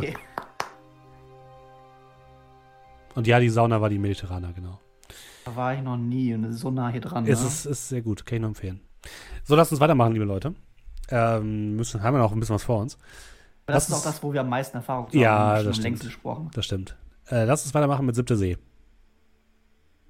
Ja, keine Ahnung. Äh, für alle okay. Leute, die keine Ahnung haben, was ist Siebte See? Siebte See ist ein, wie nennt man es, Swashbuckler, also so ein bisschen Piratensetting mit ähm, Degen und über Kronleuchter durch die Gegend schwingen und Leuten ins Gesicht treten. Ähm, spielt also so ein bisschen, ich hoffe, ich, bin, ich mache mir nicht jetzt komplett lächerlich, im 18. Jahrhundert einer alternativen Realität, aber es ist schon sehr stark angehaucht an äh, Europa und es hat so leichte Magie-Elemente in der Story, aber es ist eher so ein Piratenspiel. Wir reden übrigens von der letzten Edition von Siebte See, der letzten deutschen Edition. Ich glaube, es wurde mittlerweile auch eingestellt, leider. Oh. Ähm, wenn ich, mich, wenn ich mich richtig erinnere, vielleicht treffe ich, vielleicht ähm, bin ich auch, äh, rede ich auch Quatsch. Ähm, ich persönlich, mir persönlich hat das sehr, sehr gut gefallen. Ähm, ich habe das Regelwerk hier noch zu Hause rumliegen. Es ist ein sehr schön leichtes Regelwerk, wo es viel darum geht, gemeinsam coole Stories zu erzählen, wo es eher darum geht, ähm, wie, wie, gefragt wird, welche Version, die neueste Version. Zweite. Die zweite, genau. Ähm. Ähm, wo es darum geht, gemeinsam Geschichten zu erzählen und irgendwie cool durch die Gegend zu springen, äh, Leute mit dem Ding abzumessern und dann mit einem Pferd äh, in die Dunkelheit zu entkommen, so. Also ein bisschen Zorro vielleicht auch. Ähm, Das hat mir Äh, ganz gut gefallen und dieser Magieteil, der, der, der Magieanteil, den das Ganze noch hat, ist auch sehr interessant. Aber ich habe, wir haben es auch wirklich nicht, wir haben es nur einmal gespielt, also nur ein Abenteuer sozusagen. Das- Deswegen das- ist es auch schwierig, das komplett einzuschätzen. Ja, das war jetzt aber nicht das Regelwerk mit diesen Hindrances und äh, Advantages, oder? Wo man dann. Advantages? Das ist Savage Worlds. Ja, Ja, das okay, ist ja, ja, ich habe es jetzt gerade Mantel verwirrt. und Okay, Degen ist es so. Ja, Mantel, Degen, genau. Mantel und Degen. Danke, Julian. Hallo. Ja. Mhm. Ich kann zu siebte See sagen, Setting finde ich ziemlich cool. Ähm, halt vor allem, das ist ja, ja, alternative Realität ist, ist gut gesagt. Ich glaube, das war schon, das geht ja fast schon, glaube ich, ein bisschen, ja, schon fast schon mehr ein bisschen Fantasy, fast schon. Also so, wie ich das empfunden habe. Mhm. Ähm, ich fand's äh, immer, also ich habe es ich hab's ein paar Mal gespielt. Ich habe ja auch damals bei Markus in der äh, Runde das gespielt. Ähm, ein großer, also wirklich der größte Pluspunkt für mich an Siebte See ist einfach, wie kreativ man das spielen kann.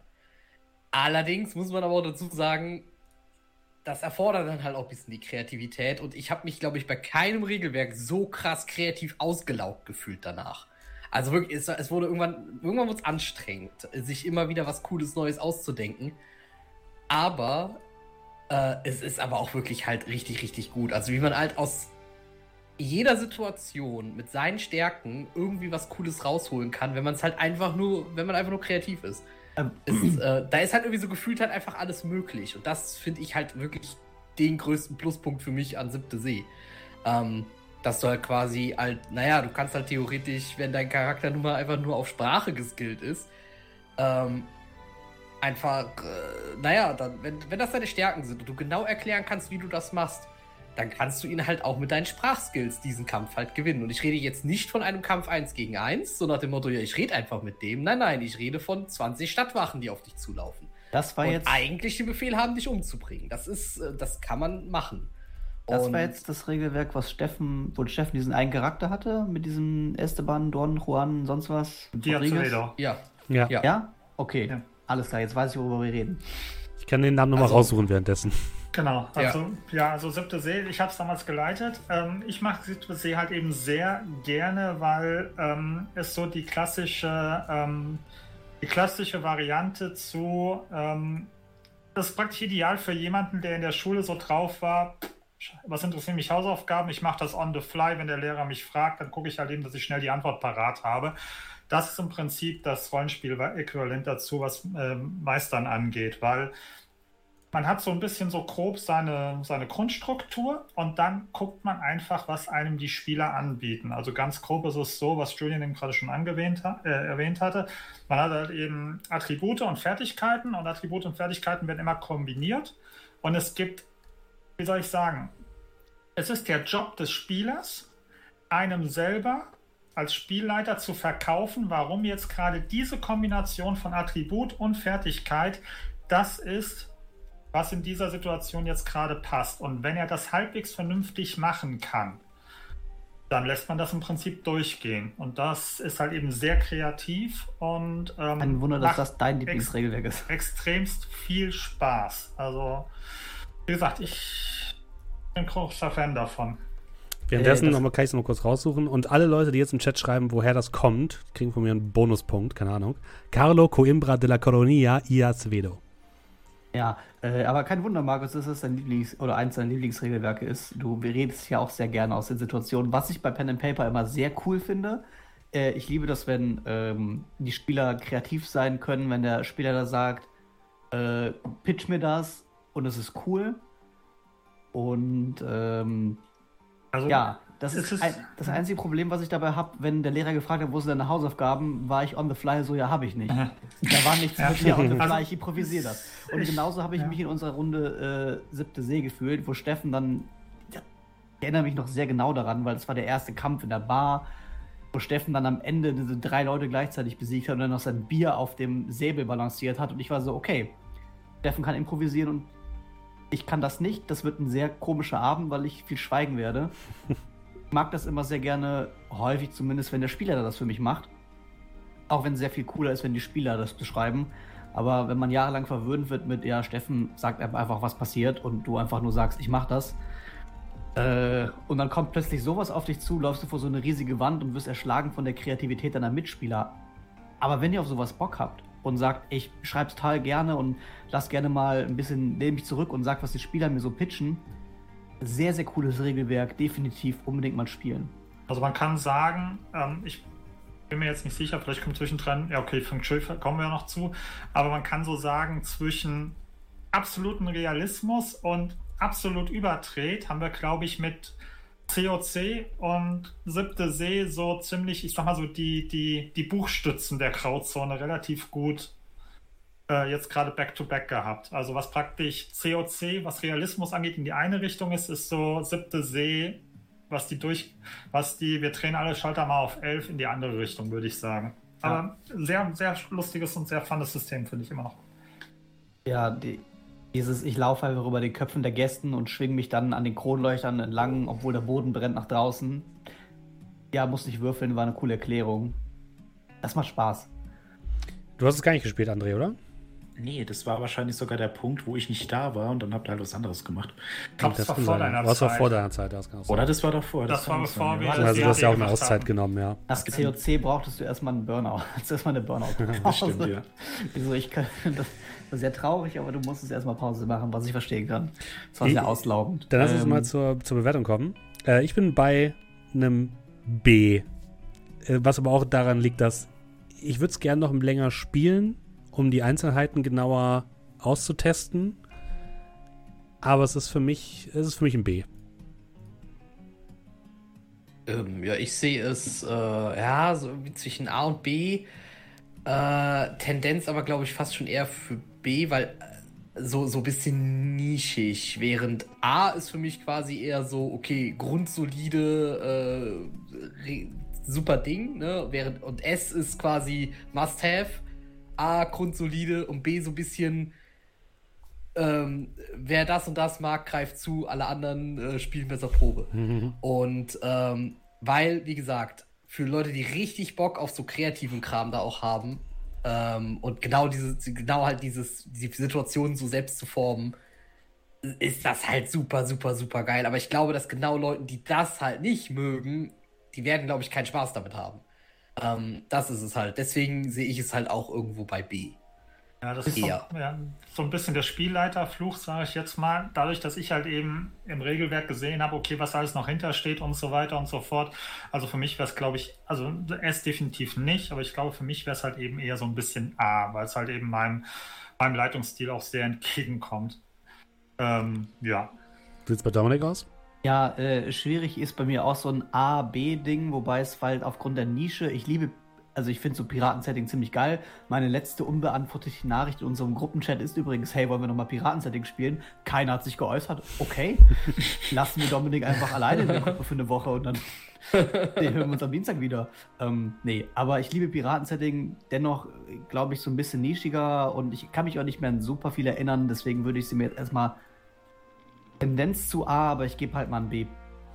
Gib B. Ich glaube, dann sind wir mit der Wertung der Community, die eher bei B ist, insgesamt eher bei einem B, oder? Ja, also die Abstimmung ja, läuft zwar jetzt noch wahrscheinlich irgendwie eine Minute oder so, aber ich weiß jetzt nicht, ob sich da jetzt noch. So, ja. Weil so viele Stimmen sind das nicht. Theoretisch kann sich das noch ändern. Aber äh, sagen wir mal, ist halt die Frage, ob jetzt, wenn selbst wenn die Community jetzt auf A geht, ob das denn jetzt auf. Dann wären wir 3 gegen 2, dann wären wir trotzdem auf B, ja. Ja. Und die Tendenz bei, bei der Community ist gerade fast schon in Richtung C. Also ich glaube, B, B passt schon. Also ich bin ja. B happy. Okay. Ja, würde ich auch. Also B sehe ich das auch dann so. Dann äh, lass uns weitermachen mit äh, Tales from the Loop slash Things from the Flood. Tales from the Loop haben wir, glaube ich, einer unserer ersten Streams. Und äh, Things from the Flood haben wir vor kurzem erst äh, mit einer Gastrunde gespielt. Mit Nina und den äh, zwei der Damen von Orkig im Geschmack. Könnt ihr euch auch gerne nochmal anhören. Äh, das Setting ist eine alternative Version der 90er oder 80er Jahre, je nachdem, welches Spiel man spielt. Und äh, man spielt da Kinder bzw. Teenies, die in dieser alternativen Realität zurechtkommen müssen. Das Ganze hat noch so einen leichten Sci-Fi-Aspekt, weil es ähm, mehrere Roboter-Geschichten gibt und es geht insgesamt um den Loop. Der Loop ist ein riesiger Teilchenbeschleuniger, der in der Heimatstadt der Protagonistinnen ähm, unter der Erde steht. Und deswegen gibt es da immer so ein bisschen, es hat so ein bisschen eine Mischung aus Sci-Fi, ein bisschen Mystery und so ein bisschen Coming of Age, Stranger Things mäßig. Und ähm, wer möchte als erstes was dazu sagen, bevor ich anfange? Oh. Lass mich, glaube ich, erst inspirieren von dem Rest. Wie wär's denn mal mit Julian oder Markus? Ihr habt ja auch bei unserer letzten Things from the Flood Runde mitgespielt. Ich bin ja einer, der immer sich dann inspirieren lässt, wenn ein anderer vorredet. Das habe ich jetzt dann, gecallt. ja. Ähm, ja, gut. Ähm, das ist auch wieder so ein Ding wie mit Achtung Cthulhu und COC. Ähm, das Problem ist, und das wird wahrscheinlich bei auch noch weiteren Systemen, die noch kommen, der Fall sein. Ähm, bei mir ist dann so, was die Entscheidung angeht, die Schere geht weit auseinander zwischen mega geiles Setting, aber Game Mechanik meh. Und ja, also mh, mm, das ganze Setting, gerade so von ähm, mit diesem Loop und gerade ähm, mit diesem aufsteigenden Klipper oder was auch immer war bei Tales from the Flood, was wir da hatten mit Border City letztes Mal, das Setting fand ich mega. Also allein diesen, diesen Einstiegsmonolog, wo du uns so ein bisschen diese alternative Welt beschrieben hattest, da Gänsehaut ohne Ende. Ziemlich geniales Setting, aber äh, und mit diesen Magnetitfrachtern und so weiter und dieser Technik, aber irgendwie, ich weiß nicht, ich, ich bin, was, was Regelsysteme angeht, bin ich, glaube ich, so ein bisschen, ähm, habe ich es ganz gerne immer ein bisschen komplizierter und ein bisschen anspruchsvoller und diese ähm, einfachen 0815 Regelwerke, äh, da, da, fehlt mir mal so ein bisschen was. Und das war auch halt eben halt eben bei dem System mit ähm, Tales from the Loop beziehungsweise Things from the Flood. Aber System fand ich mega und äh, Setting fand ich mega. Und äh, ja, wahrscheinlich, wenn jetzt die anderen sagen, fallen mir noch 1000 Punkte ein, die ich jetzt aber nicht gerade auf dem Schirm habe. Aber dann gebe ich jetzt erstmal weiter. Also, ja, willst du machen, Julian, oder soll ich? Achso, ja, da hätte ich gerade direkt äh, ja, mach das, äh, ergänzt quasi. Also eigentlich stimme ich Markus da so komplett größtenteils zu. Ähm, und auch das, was äh, Louis Vertagen gerade im Chat schreibt, Tales und Things lebt von 80er, 90er Retro-Charme. Entweder ist man mit der Zeit ja. groß geworden oder das System hat es schwer. Ja, quasi so ein bisschen das. Also es ist auch da finde ich so quasi ein bisschen ähnlich wie Siebte See, finde ich es halt sehr speziell. Ähm, das Setting finde ich persönlich super, super, super, super, super geil. Also ich liebe auch diese Bilder von Simon Stalenhag. Ähm, ich, ich, ich, liebe einfach dieses, dieses äh, ja, Retro mit diesem Futuristischen dann irgendwie so vereint. Ähm, ich glaube, Things from the Flood hat mir auch noch ein bisschen besser gefallen als Tales from the Loop. Äh, einfach weil ja bei Things from the Flood spielt man ja eher dann so im Teenageralter und bei äh, äh Tales from the Loop halt als Kinder. Ähm, ich finde so bei also während halt das, äh, dass man ähm, bei, bei the Loop ist halt, halt der Vorteil, ähm, die, diese, dieser Unterschied zwischen Erwachsenen und Kindern ist halt krasser. So nach dem Motto, die Kinder erleben das halt alles so ein bisschen als, ja, als würden die halt quasi einfach nur draußen im Wald spielen. Und für die Erwachsenen ist das, entweder merken die das gar nicht oder es ist für sie, sie total normal. Ähm, bei den ganzen, aber bei den Teenagern kommt halt auch noch mal so ein bisschen, da, da, ist das dann so ein bisschen, da ist das so ein bisschen schwammig dazwischen, was ich, was ich persönlich ein bisschen, ein bisschen cooler finde. So, dass es halt auch ein bisschen düsterer werden kann. Ähm, das Regelwerk, das finde ich halt ein bisschen kann mich, ich kann mich, wir haben das, das gar nicht so lange her, dass wir es gespielt haben und ich kann mich eigentlich schon wieder kaum dran erinnern. Ähm, weil das so, weil, weil ich fand es ein bisschen undurchsichtig irgendwie. Also nicht, nicht, nicht schwer, aber jetzt aber auch irgendwie nicht so, dass man, dass das so Regeln sind, die man hat man jetzt halt einmal gelesen und danach wirst du die nie wieder in deinem Leben vergessen.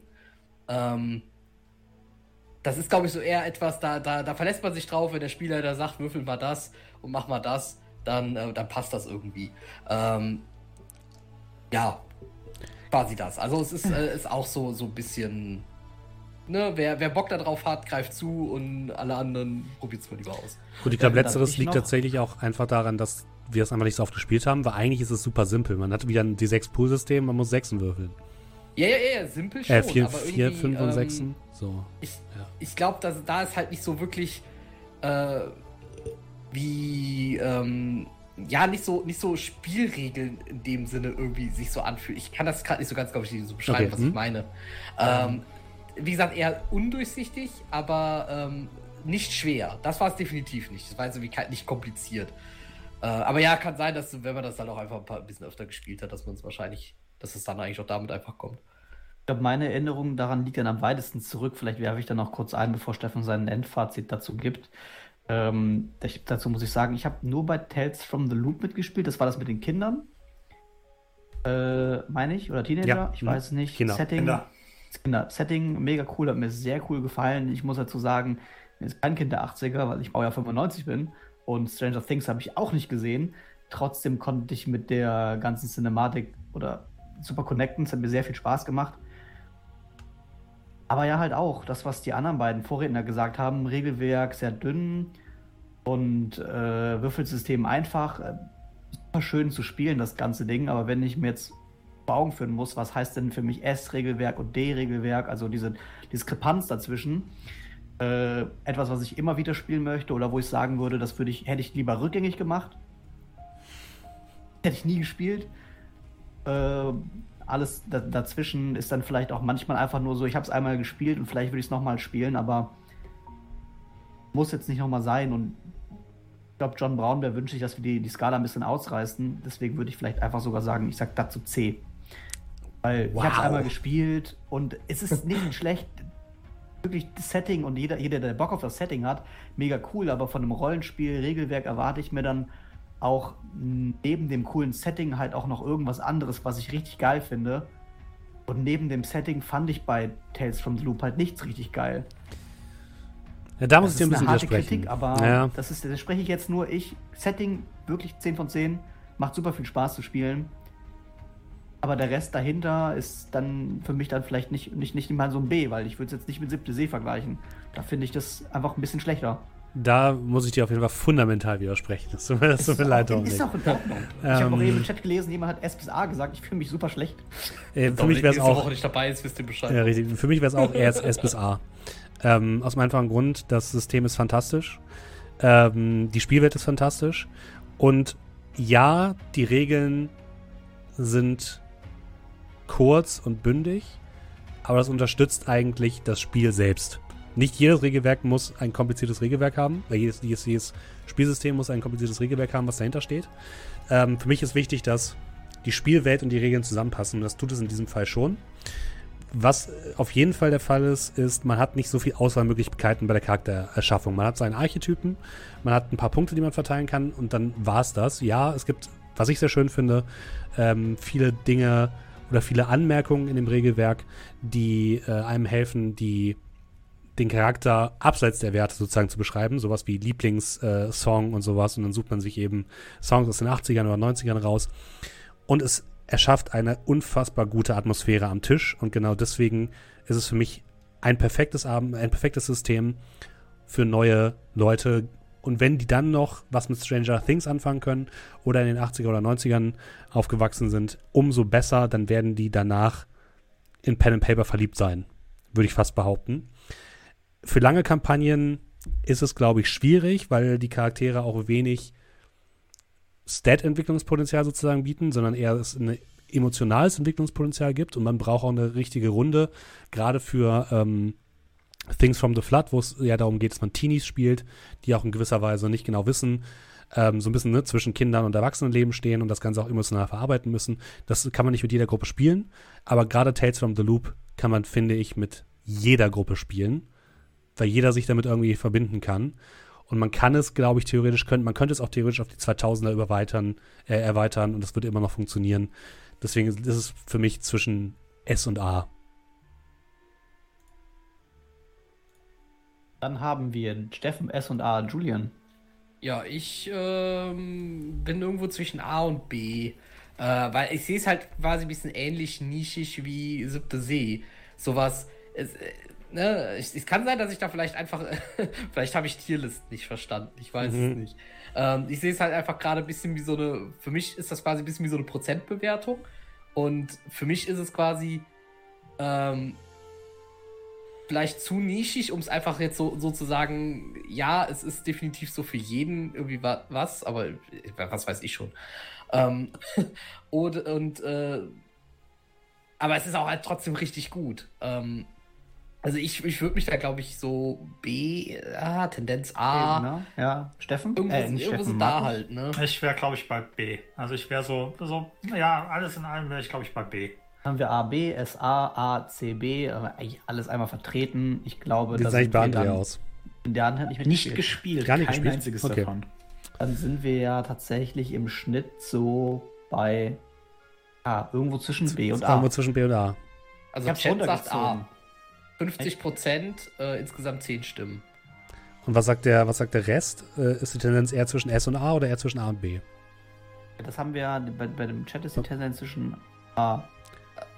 Da war es, oh, das, das ist halt blöderweise die Umfrage weg. Ich glaube, da war ähm, Hatten alles. die meisten Es gab einen, der- Stimmen, Hat einer ja, D die gesagt, einer C Stimmen waren aber gesagt. bei S und A. Dann würde Aber ich. dann sagt ja auch einer D und zieht es ja extrem runter. Also. aber dann wäre es ja, Ja, eher aber bei wir, A. ja, ja, aber wir reden von, wir reden von drei Stimmen bei äh, A, A. glaube ich, und zwei Stimmen bei S und danach quasi 1, 1, 1. Deswegen äh, würde ich sagen, das ist schon die Tendenz irgendwo bei S und A. Was, was Dann kämen wir angeht. insgesamt eher bei A raus, oder? Ja, also wäre ich am Ende auch mit konform dann. Also wir, wir A. müssen es ja irgendwo einschieben. Ähm, genau.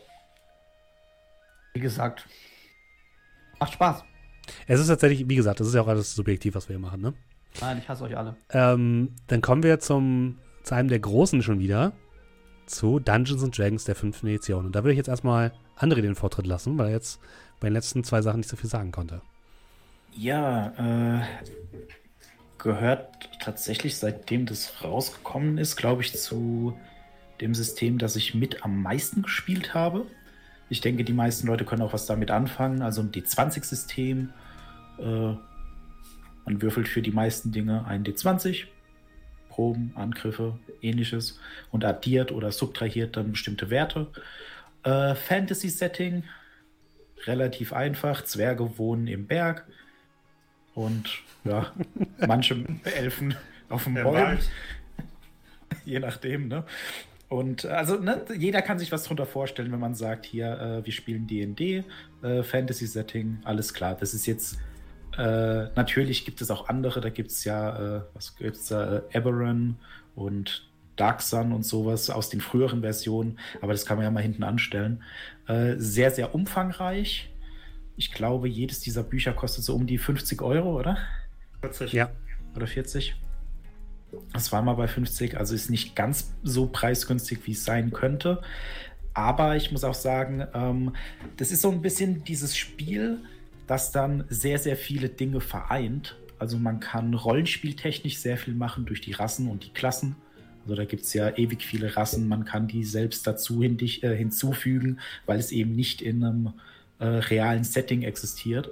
Äh, Klassen natürlich ein bisschen schwieriger, wenn man da was hinzufügen will, aber da gibt es sehr viel Auswahl, da gibt es Subklassen, die das dann nochmal verändern.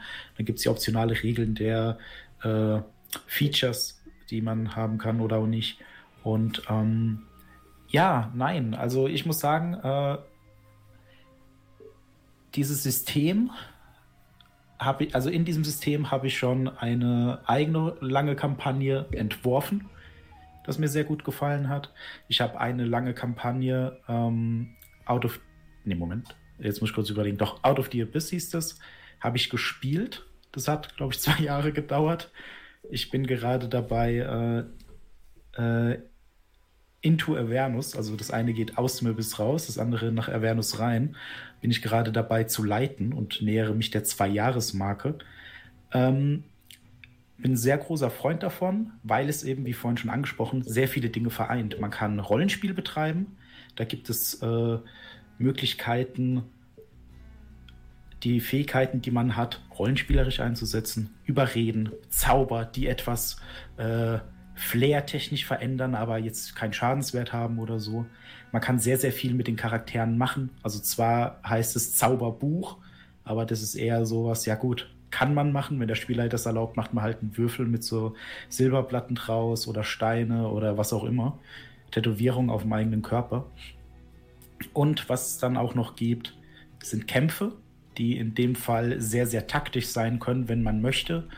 Mit Abzählen von Schritten, mit ähm, ja, Zaubereffekten, die so und so eine Reichweite haben und dann die und die treffen oder auch nicht.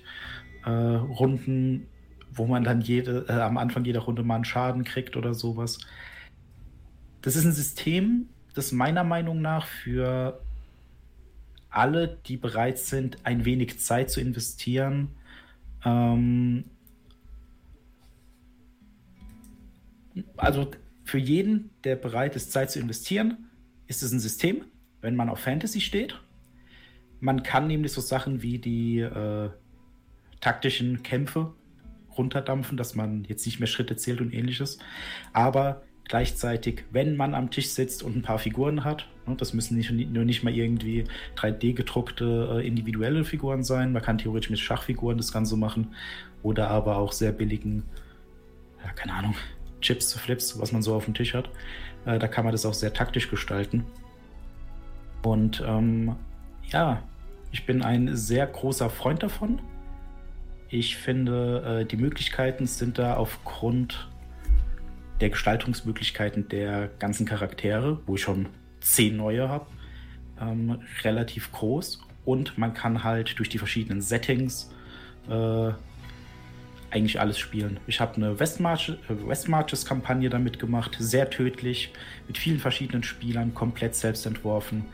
Das hat äh, super funktioniert. Ich habe, wie gesagt, zwei Kampagnen äh, Bände genommen als Grundlage und habe dann da meine ganz eigene Geschichte draufgepackt. Man kann die aber auch einfach so spielen. Und ähm, ja, für mich persönlich würde ich tatsächlich sagen S-Tier, äh, würde aber auch verstehen, warum man sagt äh, A. Äh, ja, ich bin der Nächste einfach, habe ich gerade entschieden. Aha. Ähm, alles das, was andere sagt, äh, im, mit mir so ein bisschen mit dem Auge auf die Zeit schielend. Eines meiner absoluten Lieblingsregelwerke. Liebe die Charaktererstellung, was man damit alles machen kann. Äh, Flair-Zauber, also Zauber, die einfach nur den Charakter definieren, ohne dass sie was machen. Ähm, Charakterentwicklung über die, äh, das, was mir in COC fehlt, so ein bisschen, dass der Charakter besser ist, be besser wird über die Zeit in dem, was er tut. Vielleicht nicht ganz so zugänglich und Fantasy-Setting ist auch vielleicht nicht für jeden was, aber dann doch für die meisten, die vielleicht was mit dem Hobby zu tun haben. Äh, ja, für mich ganz klar S. Punkt aus. Nächster. Ja, dann würde ich einfach mal fortfahren. Mhm. Ähm, auch quasi kurz gefasst, äh, ich glaube, DD ist aus gutem Grund eins so der bekanntesten und also so das, äh, eins der Regelwerke überhaupt. Also äh, dementsprechend äh, würde ich, ich, ich sehe das definitiv in S. Ähm, jetzt nicht mal jetzt unbedingt, weil ich es jetzt irgendwie persönlich so super, super toll finde oder so. Einfach, ich versuche es jetzt möglichst objektiv irgendwie einfach zu sehen. Man kann halt super viel damit machen. Äh, man ist nicht so ganz äh, an. Na gut, das war bei gar keinem Regelwerk wohlgemerkt. Ne? Man kann natürlich immer Regeln lassen und we hinzufügen, weglassen und so weiter. Ne?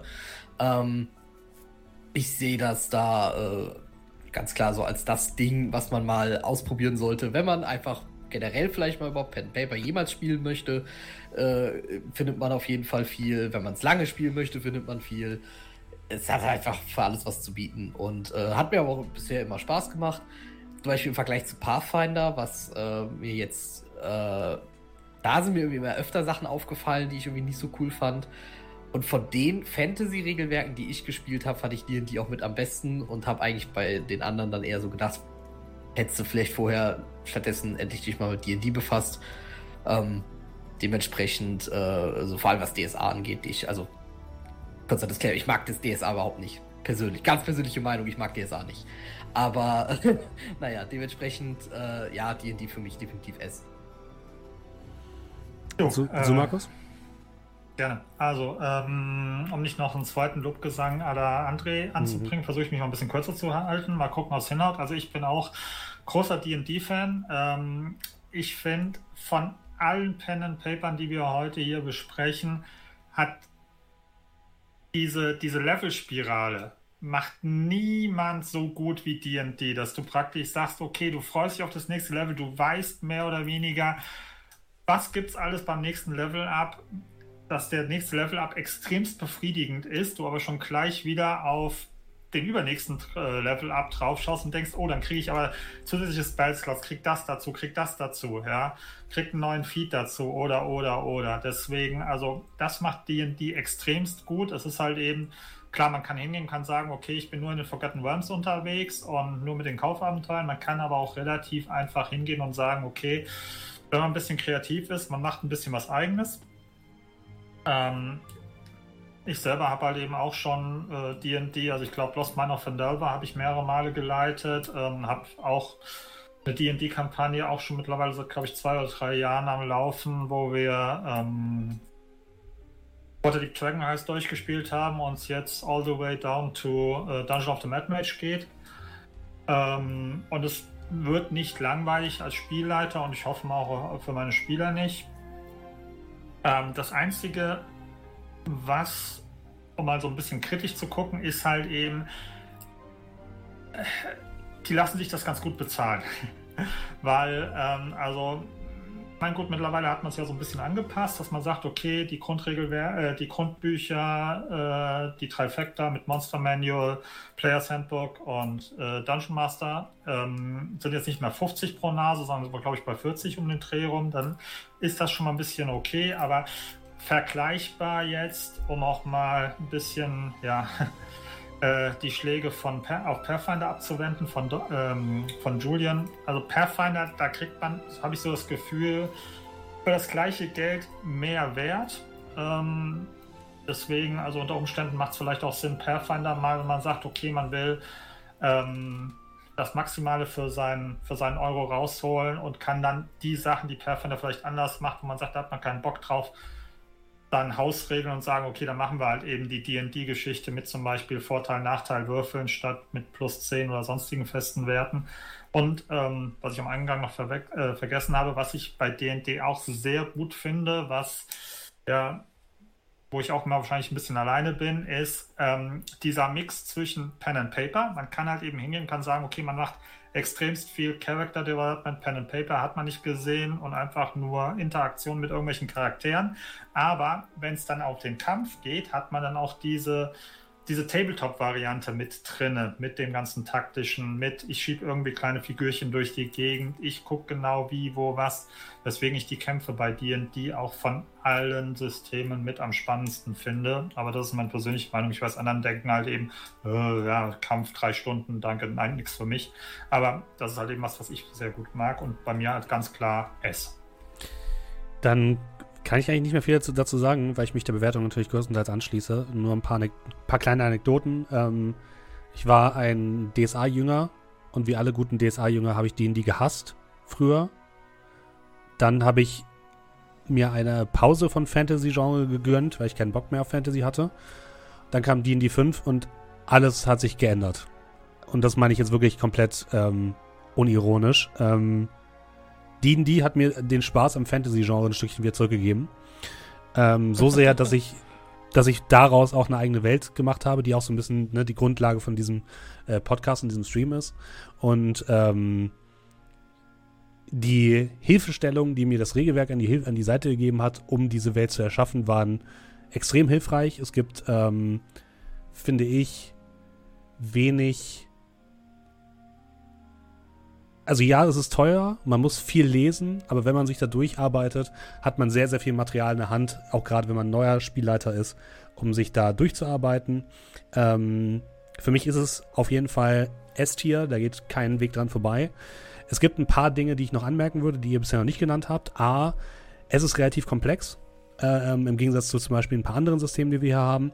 Und ähm, wir haben viel mit digitalen Tools gespielt. Wenn man diese digitalen Tools nicht hat, ist man sehr stark darauf angewiesen, dass man, gerade wenn es so ums Zaubern geht und was machen eigentlich die Zauber genau, dass die Spieler ganz genau wissen, was sie können und wie ihre Zauber drauf sind. Sonst zieht sich das ziemlich schnell in die Länge.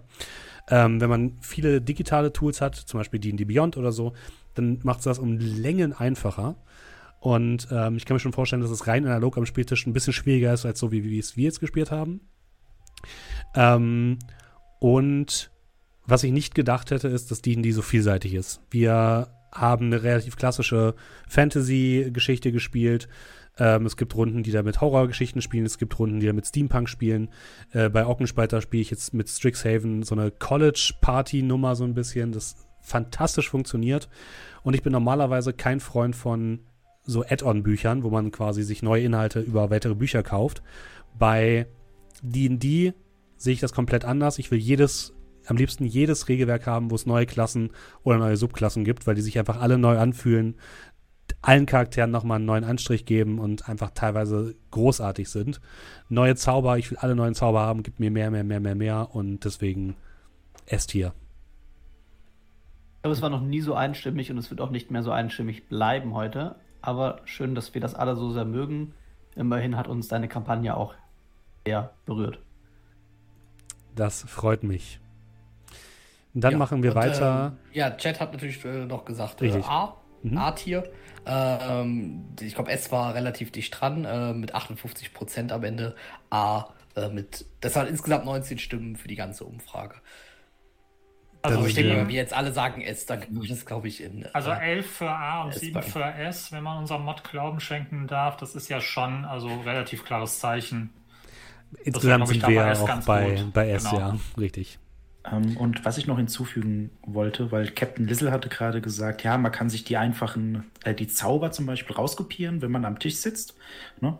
Bei meinen Spielern zum Beispiel, was auch ein Vorteil ist, weil das System so weit verbreitet ist. Es gibt auch eine Menge Tools. Es gibt Seiten im Internet, wo man das nachgucken kann. Ne? Also man kann dazu mhm. was finden, was jetzt äh, in kleineren äh, Systemen nicht so einfach ist. Wenn man eine Frage hat, dann muss man halt das Buch lesen oder die Entwickler direkt fragen. Und äh, meine Spieler haben für, lass es mal so ein Euro sein, die man dann durch so Umfragegeschichten durchaus mal äh, bekommen kann, haben die sich einfach ein äh, eine App geholt, wo die dann ihre Zauber eintragen können und so ein Käse. Ja. Ne, also da gibt es halt sehr viel Support, also aus der Community, aber auch kommerziell. Und ähm, ja, also das aber, ist, glaube ich, auch ein Vorteil. Also Was ganz ich, ehrlich, ja. in D&D ohne unser Roll20 und auch Shadowrun, ich wäre so komplett raus. Ja, aber also, also was ich, was ich auch, wie gesagt, ich brauche seit Jahren intensiv D&D leiten. Ähm, was ich dann nur als Rat erteilen kann, ist ähm, ökonomisches Minimalprinzip. Es gibt Rassen und Klassen, da habe ich nicht einen Satz zugelesen, obwohl ich intensiv DD massig Stunden leite, weil es keinen gab, der die gespielt hat. Deswegen, ja, ähm, also wenn ihr da Spielleiter seid, ich habe keine Ahnung, was ein Barbar macht, ich habe keine Ahnung, was ein Tiefling macht, weil bis jetzt noch keiner ja, mehr oder weniger Thema, weil es noch kein Thema war in einer meiner Runden. Also sich nicht von den ganzen Informationen erschlagen lassen, ja. sondern wirklich nur, das sind die Spells, die meine Spieler haben, das sind die Klassen, das sind die Rassen, der Rest interessiert mich dann in dem Moment nicht, sofern nicht irgendein NPC da mit ums Eck kommt. Vollkommen richtig, ja. Dann lass uns mal ein bisschen äh, weitermachen. Als nächstes haben wir City of Mist. Das oh, oh. Oh, darf ich anfangen? ja, lass, ich, ich lass mal kurz zusammenfassen, was es ist. Äh, das Superhelden-Film Noir American Gods Pen and Paper, was so ein bisschen, was natürlich auf Powered by the Apocalypse basiert und ähm, ja, euch in eine Welt entführt, die angelehnt ist an unsere Jetztzeit und die in einem Nebel getaucht ist. Ein Nebel, der ähm, Wesen aus Mythos, aus äh, Märchen und dergleichen verschleiert, die in die Menschen gefahren sind und allerhand Probleme verursachen. Julian, möchtest du anfangen? Ja. also, ich versuche die ganze Zeit, die Sachen super, super objektiv so zu bewerten. Also ich denke immer darüber nach, okay, was ist, äh, also klar, es ist am Ende immer noch subjektiv, aber ich versuche es so objektiv wie es geht, die Sachen zu bewerten. Äh, bei City of Fist lasse ich das jetzt mal gerade, weil dann ist es subjektiv S. Ähm, objektiv gesprochen weiß ich, dass das aber nicht die Realität ist. Dementsprechend, äh, weil man muss halt sagen, das Regelwerk war schon ein bisschen seltsam. Ähm, ich weiß nicht, ob das für Kampagnen, äh, also ich würde ich es in der Kampagne spielen, ganz safe. Ähm, ob das für Kampagnen wirklich gut geeignet ist, kann ich nicht sagen. Wie einsteigerfreundlich ist es jetzt, das kann ich nicht sagen, weil ich es jetzt nie geleitet habe. Ähm, aber ich liebe dieses Setting. Also so richtig. Also das, also, nee, ist super gut. Also wie gesagt, persönliche Meinung S. Ähm, Versuche ich es jetzt möglichst objektiv, sehe ich es irgendwo bei zwischen B und A. Weil ähm, es, es, es, es, es ist wieder sehr nischig, ne? genauso, quasi genauso wie auch Siebte See und sowas. Ähm, und das Regelwerk, wie gesagt, ein bisschen, ein bisschen strange. Aber ich finde, das Setting holt wirklich. Also, weil das war, das fand ich äh, schon ziemlich unique, was das eigentlich angeht. Ähm, Also nicht jetzt unique im Sinne von, ja, die Macher von City of Mist sind die ersten, die sich das ausdenken. Aber äh, auch gepaart mit diesem, dass es halt so cineastisch gemacht ist. Also gerade fürs Roleplay fand ich es halt richtig, richtig, richtig gut. Und bietet halt einfach so viel Fläche für kreative Charaktere. Das, ähm, aber ohne jetzt zum Beispiel, jetzt, wie es bei, äh, weil ich das eben bei äh, Siebte sehe, nämlich als, als äh, teilweise ja auch ein bisschen als, als leichten Negativpunkt angesprochen habe, ähm, dass das sogar zu viel Kreativität war. Der Vorteil ist, diese Kreativität bei City Office, die hast du einmal bei der Charaktererstellung. Und danach äh, musst du das nicht die ganze Zeit genauso äh, ähm, dann da weiter die, die, kreative Maschinerie am Laufen halten. Ähm, also wie gesagt, deswegen finde ich es für mich persönlich S, aber äh, wenn ich es realistisch einschätze, würde ich mich, glaube ich, auf A festlegen. Ich, ich würde dann einfach mal direkt dazwischen grätschen. Ähm, ja. ich, was das Setting angeht, kann ich dir voll zustimmen. Aber das System, also es basiert ja auf Powered by the Apocalypse und es ist auch eine der etwas früheren ähm, Iterationen von Powered by the Apocalypse. Und das macht leider viele Dinge nicht so gut wie andere Powered by the Apocalypse Spiele. Also mittlerweile bin ich ein großer Fan von diesem Regelsystem, was auf diesen Moves, also diesen ähm, es basiert im Endeffekt darauf, dass alle Leute erzählen, was sie tun und der Spielleiter immer guckt, wurde jetzt ein Spielzug getriggert und erst dann wird sozusagen gewürfelt. Und es gibt verschiedene Rollenspiele, die sich daran bedienen. Eins haben wir noch äh, hier in unserer äh, Reihe, was wir etwas später noch äh, uns angucken werden. Aber da muss ich leider sagen, macht City of Mist leider macht es unnötig kompliziert und eigentlich sollte das Regelsystem selbst sehr, sehr einfach und sehr, sehr gut zu handeln sein. Aber City of Mist macht es leider, finde ich, vollkommen unnötigerweise in manchen Fällen viel zu kompliziert. Deswegen bin ich so ein bisschen, na, das, das hat es mir ein bisschen nicht verdorben, aber es hat es mir ein bisschen verhagelt, das, äh, die absolute Sensation. Deswegen würde ich es eher bei B einsortieren, weil ich wirklich der Meinung bin, man müsste das vielleicht sogar nochmal neu auflegen mit einem überarbeiteten Regelsystem, damit es wirklich in A oder S gehört.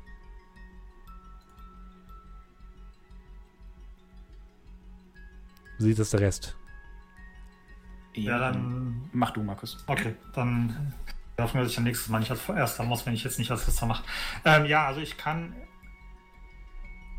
Wie soll ich sagen? Ich kann euch beiden zustimmen. Ähm, Setting finde ich mega. So dieses äh, Crime Noir äh, Setting gepaart mit dieser, ja, du hast deinen Mythos, wo du halt eben irgendwie eine mystische Figur hast, die mehr oder weniger in dir wohnt und dir praktisch da entsprechend die ähm, ja, Fähigkeiten verleitet, äh, verleiht, die dich besser machen als ich sag mal jetzt den Otto Normalverbraucher und dir dann damit auch irgendwelche Probleme bereiten. Das finde ich sehr nice. Ähm, brauchen wir gar nicht drüber reden. Setting ist super, aber auch da wieder, wie schon vorhin erwähnt, diese weit auseinandergehende Schere zwischen tolles System, ähm, ähm, Game-Mechanik, die eher so meh ist, macht es halt eben nicht einfach. Ich meine, gut, klar, dass Julian dafür Feuer und Flamme ist, das war der Beginn der Stanley-Klasse. Aber ähm, ja. Es gab vorher schon Stanleys. Okay. ich würde es auch, glaube ich, eher so bei B sehen. Also das ist so, ich würde es mit anderen Systemen in so, eine, in so eine Kiste schmeißen. Ziemlich geil, wenn ich irgendein Hopeful-System hätte, was ich da drüber stülpen könnte, würde ich sofort spielen und sofort leiten wollen. Mhm. Aber so, hm, ja, hm, ich glaube, ich wäre auch bei B. Ich möchte eigentlich nicht letzter sein. Äh, ja, ich, um ehrlich zu sein. Ja. Ähm, bin jetzt wieder, wieder derjenige, der die Suppe wahrscheinlich ein bisschen dann sagt man ein anderes, äh, anderes Sprichwort, glaube ich, was ich da gerade im Kopf habe. Ich bin auf jeden Fall ja, so ein bisschen zähgespalten, weil das Setting Crime Noir war cool. Man hatte sich da so seinen, seinen, seinen Archetyp an, an geistige Urkraft rausgesucht, wo man auch sehr kreativ sein konnte. Aber dieses ganze System mit, ja, du hast da deine vier Moves und du kannst dann einen von denen machen und irgendwie passen die da rein oder auch irgendwie nicht. Das hat manchmal funktioniert, manchmal hat es irgendwie nicht funktioniert. Setting an sich hat mir Spaß gemacht, aber bin jetzt wieder da, wenn mit Blick auf die Tierliste, die von A bis D geht, äh, war es dann doch für mich vom so unnötig kompliziert manchmal, dass mir das ein bisschen den Spielspaß äh, verhagelt hat. Wenn man das neu auflegt äh, oder ein bisschen besser machen würde, oder wir haben es auch vielleicht ein bisschen falsch gemacht, das kann auch sein, äh, dann würde ich es weiter oben einordnen. So ist es jetzt wieder ein Spiel, was ich bei C einordne, weil wir haben noch so viel Platz nach unten und nach oben. Und äh, Setting kann für mich nicht immer der Kick sein, wo ich sage, ja, ja Setting macht's, aber deswegen ist jetzt ein B-Spiel. Da, da, da, vieles kann richtig cool sein. Setting reißt es aber nicht irgendwie in die Kategorie B für mich. Also ich bin bei C. Ja, dann würde ich äh, gleich anschließen. Äh, für mich ist es tatsächlich auch eher C. Und äh, die Grundlage dafür ist, wie schon erwähnt, die äh, Spielmechanik an sich dass man, also die Moves sind, also das ist für mich ein Problem bei Powered by the Apocalypse Spielen, was es eigentlich ja einfacher machen sollte für Spieler, weil die müssen ja nicht so viele Regeln kennen, sondern die machen einfach irgendwas und dann erzählt man, ah ja, und das ist dann dieser Move und so. Aber ab und an gibt es da halt so Probleme, das überhaupt einzuordnen oder den Leuten, dass man denen sagen kann, okay, also das ist jetzt dieser Move, den du machen kannst, aber du kannst das andere nicht so machen, weil irgendwie klappt es nicht. Das passt da so nicht rein. Und ähm, ich kann mich bei unserer Runde noch daran erinnern, dass das Rollenspiel untereinander sehr gut funktioniert hat. Das ist aber halt auch kein Problem bei uns, weil wir machen das jetzt schon sehr lange, mhm. wir kennen uns, wir mögen uns. Ne? Das ist so ein bisschen, wenn das Rollenspiel klappt, so hat es bei uns nichts mit dem System zu tun. Aber die Regeln, die haben glaube ich, nur Probleme bereitet. Äh, ein Pluspunkt war dieses recht freie Ausdenken der Charaktere, was mir auch sehr viel Spaß gemacht hat. Also zum Beispiel, ich hatte ja den Rattenfänger und ähm, einfach so, dass man so ein bisschen ne, kreativ sein kann, dass man verschiedene Archetypen auswählen kann und sowas, dass man weiß, okay, äh, man kann frei sein in seinen Ideen, aber tatsächlich diese Regelprobleme, die wir da teilweise hatten, hat es mir dann schon schwer gemacht, das Spiel dann so richtig zu genießen. Und ähm, ja, ich denke, für Anfänger ist es nicht geeignet und für Leute, die Regeln mögen, weil die so ein bisschen Halt geben, ist es nicht geeignet. Aber gleichzeitig ist es nicht frei genug, dass man sagen kann, okay, das ist jetzt für die Leute, die siebte See mögen. Das ist jetzt nur, wie ihr das erzählt habt. Ich habe keine Ahnung davon. Also das ist so ein bisschen, äh, ja, wahrscheinlich, äh, so wie du gesagt hast, Steffen, man müsste das mal überarbeiten und dann könnte das sehr gut sein, weil das Setting hat mir tatsächlich auch sehr gut gefallen. Und die Community sagt auch C größtenteils. Dann wären wir so zwischen B und C. Ich wir würde. Haben drei Leute, die C sagen. Julian ist sehr sauer auf uns. Ich würde tatsächlich nee, ich, in diesem ich, Fall. Sauer auf euch. Ich würde tatsächlich vielleicht mal den, den ähm, wie nennt man das? Den, den Tiebreaker spielen. Und ich würde es Richtung C schieben. Jo. Weil ich merke jetzt, je mehr wir drüber reden, dass mich das Regelwerk doch mehr gestört hat, als ich eigentlich dachte. Und das aber, dass, dass, dass die, die Spielwelt und die Idee, dass die Idee des Rollenspiels gefällt mir extrem gut, die Umsetzung nicht. Was ich noch nicht so ganz weiß, ich habe das Regelwerk gar nicht so schlimm in Erinnerung. Ich weiß, aber ich weiß nicht warum. Ob ich einfach nur ein Vollguy warst. Ich greife also, Am Ende waren die Charaktere ja technisch gesehen waren die ja gleich. Ähm, ja. Ich weiß noch nicht, ob das äh, daran lag, dass ich weniger gewürfelt habe. Oder, äh, gut, bei Steffen ist ja sowieso was anderes, weil er war der Spielleiter. Er musste sich durch dieses Regelwerk sowieso durchkämpfen. Ähm, aber äh, oder ob ich es einfach verdrängt habe. Das kann natürlich auch sein. Nee, ich glaube tatsächlich, ähm, du warst einer von den Charakteren, die nicht so viel mit diesen Ressourcenpunkten gespielt hat, weil es gab also ganz viele von diesen unterschiedlichen Ressourcenpunkten, die man irgendwie im Blick haben sein. musste. Und du warst einer der Charaktere, die, die, da nicht viel mit zu tun hatte. Das waren ja die anderen. Das kann natürlich sein. Das ist deswegen äh, vielleicht auch charakterbedingt ein bisschen mhm. so war, dass ich halt mit diesem schrecklichen Regelwerk nicht so konfrontiert war. Wie gesagt, ich, ich, ich will das Regelwerk jetzt auch nicht. die ganze Zeit schön die Atmosphäre genießen konnte. Ich will das Regelwerk nee, jetzt auch nicht schlechter machen, als es ist. Also es ist. Man muss sich da halt wirklich reinfuchsen. So. Und ähm, nee, ich, äh, was man auch nochmal, da, ja. da möchte ich mich nochmal persönlich beschweren. Ähm, zu dem Zeitpunkt, als ich das Spiel gekauft habe, und das war, glaub, war glaube ich, relativ lang so, gab es nur das Spielerhandbuch auf Deutsch und das Spielleiterhandbuch nicht. Ich glaube, mit dem Spiel, äh, mit dem Spielleiterhandbuch an meiner Seite hätte ich das auch nochmal besser hinbekommen, das sozusagen für euch zu übersetzen. Ähm, man muss aber auch dazu sagen, ich kann halt diesen Punkt auch extrem äh, nachvollziehen, wenn, äh, also ich habe das bei auch so diversen äh, Spielen jetzt gehabt, wie jetzt zum Beispiel jetzt relativ aktuell, also jetzt mal, mal kurz vom Pen Paper Kosmos wegzugehen, äh, aktuell Ghostwire Tokyo. Ähm, genau nämlich das, dieses, es hat so viel Geiles, ähm, aber dann mangelt es irgendwie an der Umsetzung und das enttäuscht dann einfach so sehr, dass das, was obwohl es eigentlich solide ist, macht es das einem so ein bisschen madig. Deswegen kann ich diesen Punkt vollkommen nachvollziehen, dass wenn das, äh, das, weil man sitzt dann halt die ganze Zeit so da und denkt sich, das könnte jetzt halt so viel geiler sein, als es jetzt aber, äh, als es jetzt gemacht haben.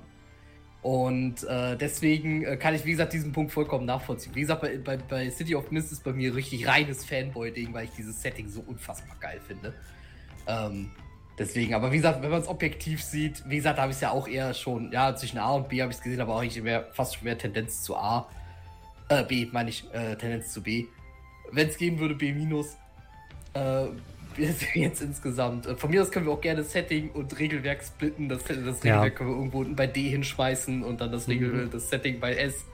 Ähm, ja, aber ist okay. Also ich bin da jetzt auch kein böse oder enttäuscht oder sonst irgendwas. Ist wie, so, ist das, so ist das als Fanboy manchmal. Ja, so ich ist es manchmal ich genau. Ja auch die ganze Zeit, dass City of Mist bei euch jetzt zum Beispiel nicht so der Burner war. Während ich die ganze Zeit so, oh Junge, City of Mist geht weiter. äh, lass, uns, lass uns weitergehen. Ähm, ja. Wir werden, also ganz einig werden wir uns da wahrscheinlich eh nie. Ähm, wir machen weiter mit Broken Compass. Und da würde ich sagen, darf Dominik mal zusammenfassen, was es ist und auch anfangen. Uh, Broken Compass, S plus. ich mache jetzt den Julian. Ähm, ja. Nee, also was soll ich sagen? Ich habe Broken Compass äh, sehr, äh, sehr geliebt. Ich habe äh, das Regelwerk dann auch noch nachträglich in der zweiten Runde tatsächlich gebackt. Oh, Dominik hat ein Regelwerk bei sich rumstehen, das er eh nie aufklappen wird. Ihr habt recht. Es ist einmal aus dem Schrank gefallen, aber das war das, was daraus passiert ist bis jetzt. Ähm, weil ich die Badezimmertür geknallt habe. Ähm, nein. Es hat mir sehr, sehr viel Spaß gemacht. Ich finde dieses, wir hatten auch eine lange Phase von Regelwerken, die wir ausprobiert haben und das war knallhart, stumpf Action, mach einfach irgendwas, sag das, die Würfel werden es schon irgendwie richten. Ähm, ich mag bei diesen One-Shot-Systemen sehr gerne dieses Fail-Forward-System. Ähm, also, ja, du machst es, es klappt, wunderbar, es klappt nicht, es klappt trotzdem, aber negative Konsequenzen. Ist so ein bisschen cool für den Spielleiter, der sich so ein bisschen was ausdenken muss die ganze Zeit. Das freut ihn sicherlich immer. Und für Spieler nicht allzu frustrierend. Und es wirft die andauernde neue Gefahrensituation, mit denen die umgehen müssen. Die Regeln waren nicht allzu kompliziert, wie ich sie in Erinnerung hatte. Das war ja diese, diese Pasch, diese ne, Paschwürfel, die man da haben musste. Wir haben es da auch irgendwie ein bisschen falsch gemacht, hatte ich in Erinnerung. Ich glaube, man kann mit Broken Compass richtig, richtig viel Spaß haben. Es ist nun aber auch jetzt kein Regelwerk, wo man sagt, wir setzen uns da jetzt wochenlang dran. Also spielt damit ein paar One-Shots, legt es wieder in den Schrank, holt es ein Jahr später wieder raus, spielt nochmal ein One-Shot. Super cooles Regelwerk. Macht euch da aber keine allzu großen Hoffnungen, äh, dass man eine mega Kampagne spielen kann. Es ist zwar dafür ausgelegt, dass man so Seasons spielt und dass dann die Charaktere irgendwie dann teilweise auch wiederkommen. Auch sehr schön geschrieben, leider nicht auf Deutsch verfügbar.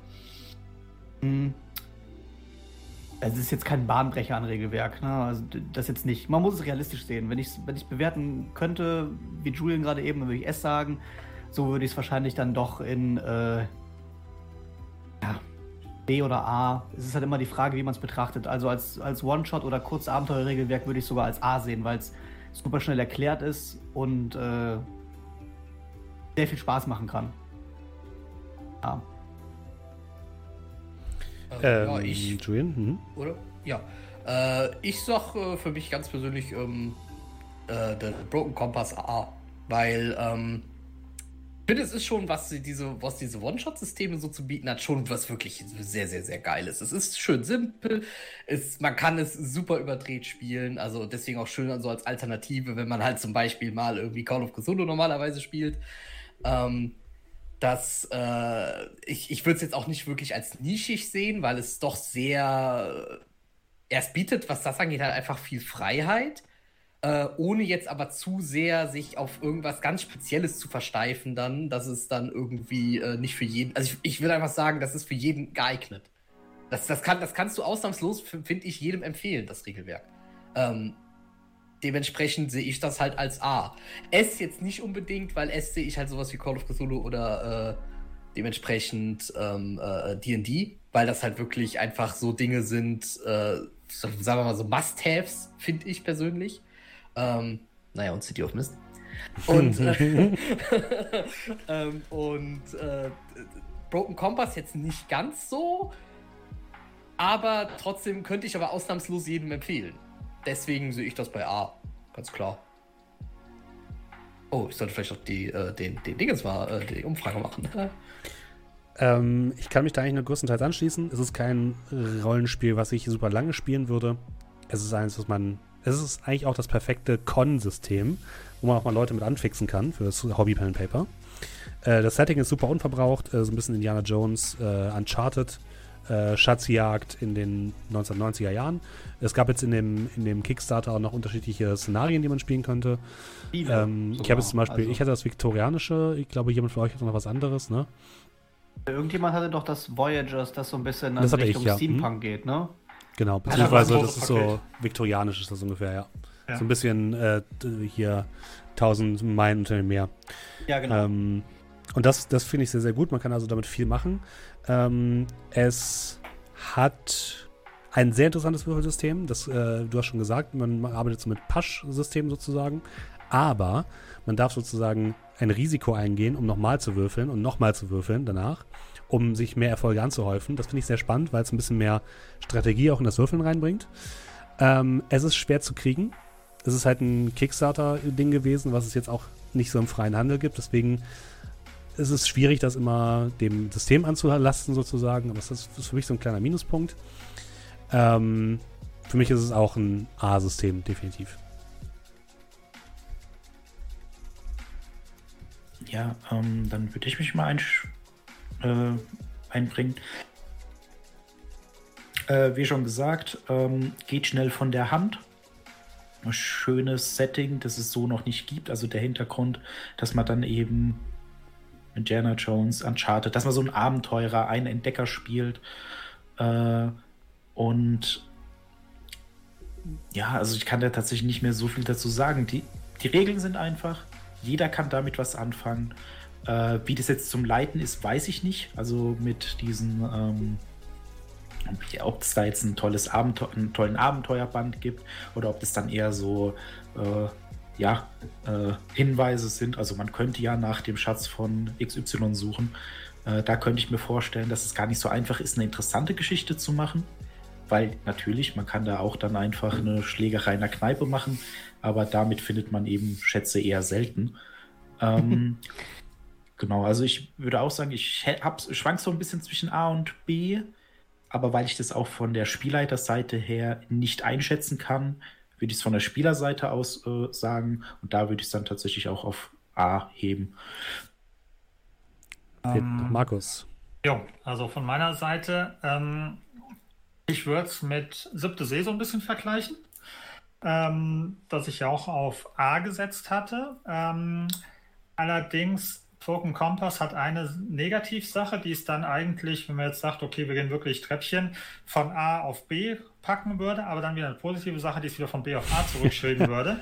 Nämlich, ähm, also negativ bei Broken Compass finde ich, dass, ähm, wie soll ich sagen, ähm, so war meine Empfindung zumindest, die, ähm, ähm, das Regelsystem nicht das wiedergespiegelt hat, was man eigentlich als ähm, ja, als Aktion machen wollte. Das bedeutet, man wollte halt eben so der, der Freibeuter sein, der Nathan Drake, ähm, der äh, National Treasure Guy, Nicolas Cage Dude. Ähm, aber wenn dann die Würfel dann sprechen sollten, war es, glaube ich, so, dass es sehr schwierig war, diese Sachen. Sehr schnell zusammengefallen, ja. Genau. Das finde ich halt ein bisschen schade. Das finde ich macht siebte See besser. Was so das Thema angeht, okay, ich denke mir jetzt was Cooles aus. Ähm, aber ähm, ein absoluter Pluspunkt ist, ähm, ich liebe das Production Value von Broken Compass. Oh also oh ja. die, mhm. die ähm, klar, natürlich ist da schamlos bei den, bei den Art Designs von ja. Indie und Uncharted Alle. und was weiß ich geklaut, aber es ist halt eben so mit Liebe gemacht und Äh, Liebe geklaut. So ja, viele Charaktere, geklaut, die ja. aussehen wie Dwayne The Rock Johnson, das ist unglaublich. das stimmt, Aber also. es ist halt eben echt, also ich liebe das Design von dem ganzen, von den ganzen Regelwerken und was es da sonst noch so gibt. Das ist mit so viel Liebe gemacht. Und äh, ja, ähm, dadurch, dass es halt eben nicht ein großes äh, Spielehaus ist, was dahinter steht, also kein Wizards oder sonst irgendwas, sondern irgendwie nur eine kleine Spieleschmiede. Ähm, finde ich, dafür hat es alleine schon äh, ja, Liebespunkte von mir verdient. Und ich habe natürlich auch das große Bäcker-Kit damals genommen, äh, habe allerdings auch noch nicht reingeschaut. Ähm, was eventuell halt eben sein könnte. Ich weiß jetzt nicht, wie viel die dir an die Hand geben. Man muss halt eben schon hingehen, könnte ich mir vorstellen, als Spielleiter und ist schon ein bisschen selbst dafür verantwortlich, eine coole Story zu schreiben. Also sagen, okay, er jagt jetzt den Schatz von babababababab und äh, das dann umsetzen. Also ich weiß nicht, wie viel sie dich dann halt eben an die Hand nehmen, wie jetzt, keine mhm. Ahnung, ein COC oder ein D&D dich an die Hand nimmt und dir praktisch alles, wenn du es willst, äh, mundgerecht vorkaut. Ich also meine, das, das ich habe reingeblättert, ich meine, es gab irgendwie dann so äh, zumindest so Templates für Erzfeinde, was die wollen und so weiter. Ja, ich meine, das hätte es gegeben. Und mhm. zu dem Ding, wenn die Würfel nicht da sind, das ist ja zumindest der Vorteil, da ist der Spieler der auch immer so ein bisschen in der äh, äh, in der Macht zu sagen, die Würfel sind nicht da, du hast ja auch was Cooles ausgedacht. Das System regt dir dazu an, kreativ zu sein, weil du kannst als Spieler immer noch sagen, okay, du schaffst das, Komma, aber. Und dann bist du zu cool, aber auch Indiana Jones, äh, wissen wir, macht viele coole Sachen und viel geht trotzdem nebenher, links und rechts schief. Ähm, und das kann man, glaube ich, auch sehr gut in dem Regelwerk reproduzieren dann. Und tatsächlich, Ach. ich als Spielleiter und derjenige, der unser Abenteuer geschrieben hat, es ist ein bisschen wie bei COC. Du kannst einfach bei Wikipedia nach lustigen Schätzen oder interessanten Geschichten suchen oder in irgendwelchen alten Büchern und du findest jede Menge Abenteuer. Das macht es halt deutlich, deutlich einfacher für Leute, die nicht so tief mit drin sind, weil es einfach sehr, sehr, sehr viele Quellen einfach frei verfügbar gibt. Ähnlich wie eben bei COC. Äh, als jetzt zum Beispiel, ne, man kann Fantasy, gut kann man sich auch natürlich viele Quellen holen, aber ähm, ja, so. Dann sind wir eigentlich bei ziemlich A. Die Community ist auch bei A. Wie heißt das Indie-Spiel, gerade gesagt? Broken Compass. Und wir sind eigentlich ziemlich, ziemlich eindeutig bei A. Es gab nur eine Person, die es ja. bei, bei S Und ich würde auch sagen, dass es sicherlich auch ein Regelwerk ist, dass wir nicht in naher, aber in Zukunft sicherlich vielleicht nochmal hier auf dem äh, Kanal sehen könnten, ja. weil ich werde, da könnt ihr euch sicher sein, immer mal wieder sagen, ich habe nochmal Bock, da eine kurze Runde reinzuschieben. Ja, wir das wissen, halt wir wissen immer noch nicht, was in äh, Kairo passiert ist. Nee, wo, wo, nee. Ich war das? Nee, doch, Kairo hatte Buda, ich das Ding Budapest. Budapest. Der Budapest-Incident. Ja, Budapest, ja. Nee. der Budapest-Incident. Da gab es die Fanart von mir zu, Fanfiction von mir zu. Naja, ich meine, das ist ja ein Regelweg, was du im Schrank stehen hast. Vielleicht kommst du ja endlich mal, verlierst du mal deine, deine Spielleiter-Unschuld. Ich, Entschuldigung, du hast gerade ganz doll geknackt, aber ich finde, mit Blick auf die Zeit sollten wir weitermachen. Ja, wir machen ganz schnell weiter, lieber. Achso, ich bin, glaube ich, gegen das ähm, ähm, Mikro gestoßen. wir sind als nächstes bei Forbidden Lands, der dem Sandbox, Hexcrawl und wir haben es ein bisschen genannt, Dark Souls unter den Fantasy-Spielen, wo es sehr darum geht, zu überleben. Und wir haben sehr viel Zeit mit Kochen verbracht und ähm, einfach in die Wildnis gehen und gucken, was passiert. Und dann angegriffen werden von dunklen Monstern. Äh, vielleicht will André anfangen, weil er das Ganze von uns ja auch geleitet. Uh, ich hätte es tatsächlich eher andersrum gemacht. Okay, dann machen wir, machen wir dich zum Schluss. Machen wir dich zum Schluss. Genau. Okay, kein Problem. Äh, ich würde mal anfangen mit dem Ersteindruck. Ähm, die Idee von Broken Compass, ich habe die Box auch hier, finde ich genial. Ich habe richtig Bock. Forbidden Lands. Äh, Forbidden Lands, Entschuldigung. Von Forbidden Lands finde ich großartig. Ich habe die Box auch hier. Ähm, ich liebe so äh, Sachen erkunden und Sachen finden und so weiter. Das, da habe ich richtig Bock drauf. So Expeditionen macht mir richtig Spaß es ist, wir haben es nur in einer kurzen Runde gespielt, man muss dafür Zeit investieren. Man muss es an, am besten auch physisch an einem Tisch spielen, finde ich, weil dann das, ähm, ja, alles, was dazugehört, irgendwie noch ein bisschen besser zur Geltung kommt. Man hat halt in der physischen Box hast du halt Aufkleber, die du auf die Karte klebst, wo die einzelnen Städte sind und so. Ähm, finde ich, finde ich großartig. Ähm, das System selbst fand ich einen Tick zu schwierig. Ähm, wir haben es aber auch sehr schwierig gemacht, muss man auch sagen.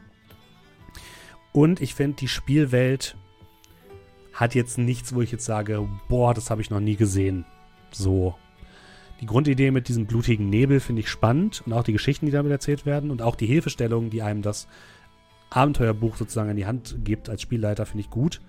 Aber insgesamt hat mich die Spielwelt jetzt nicht so vom Hocker gerissen, äh, weil sie natürlich auch sehr stark ähm, von Fantasy-Klischees geprägt ist, was nichts Negatives sein muss, wenn man da Bock, drauf hat. Aber deswegen ist es bei mir nur auf B.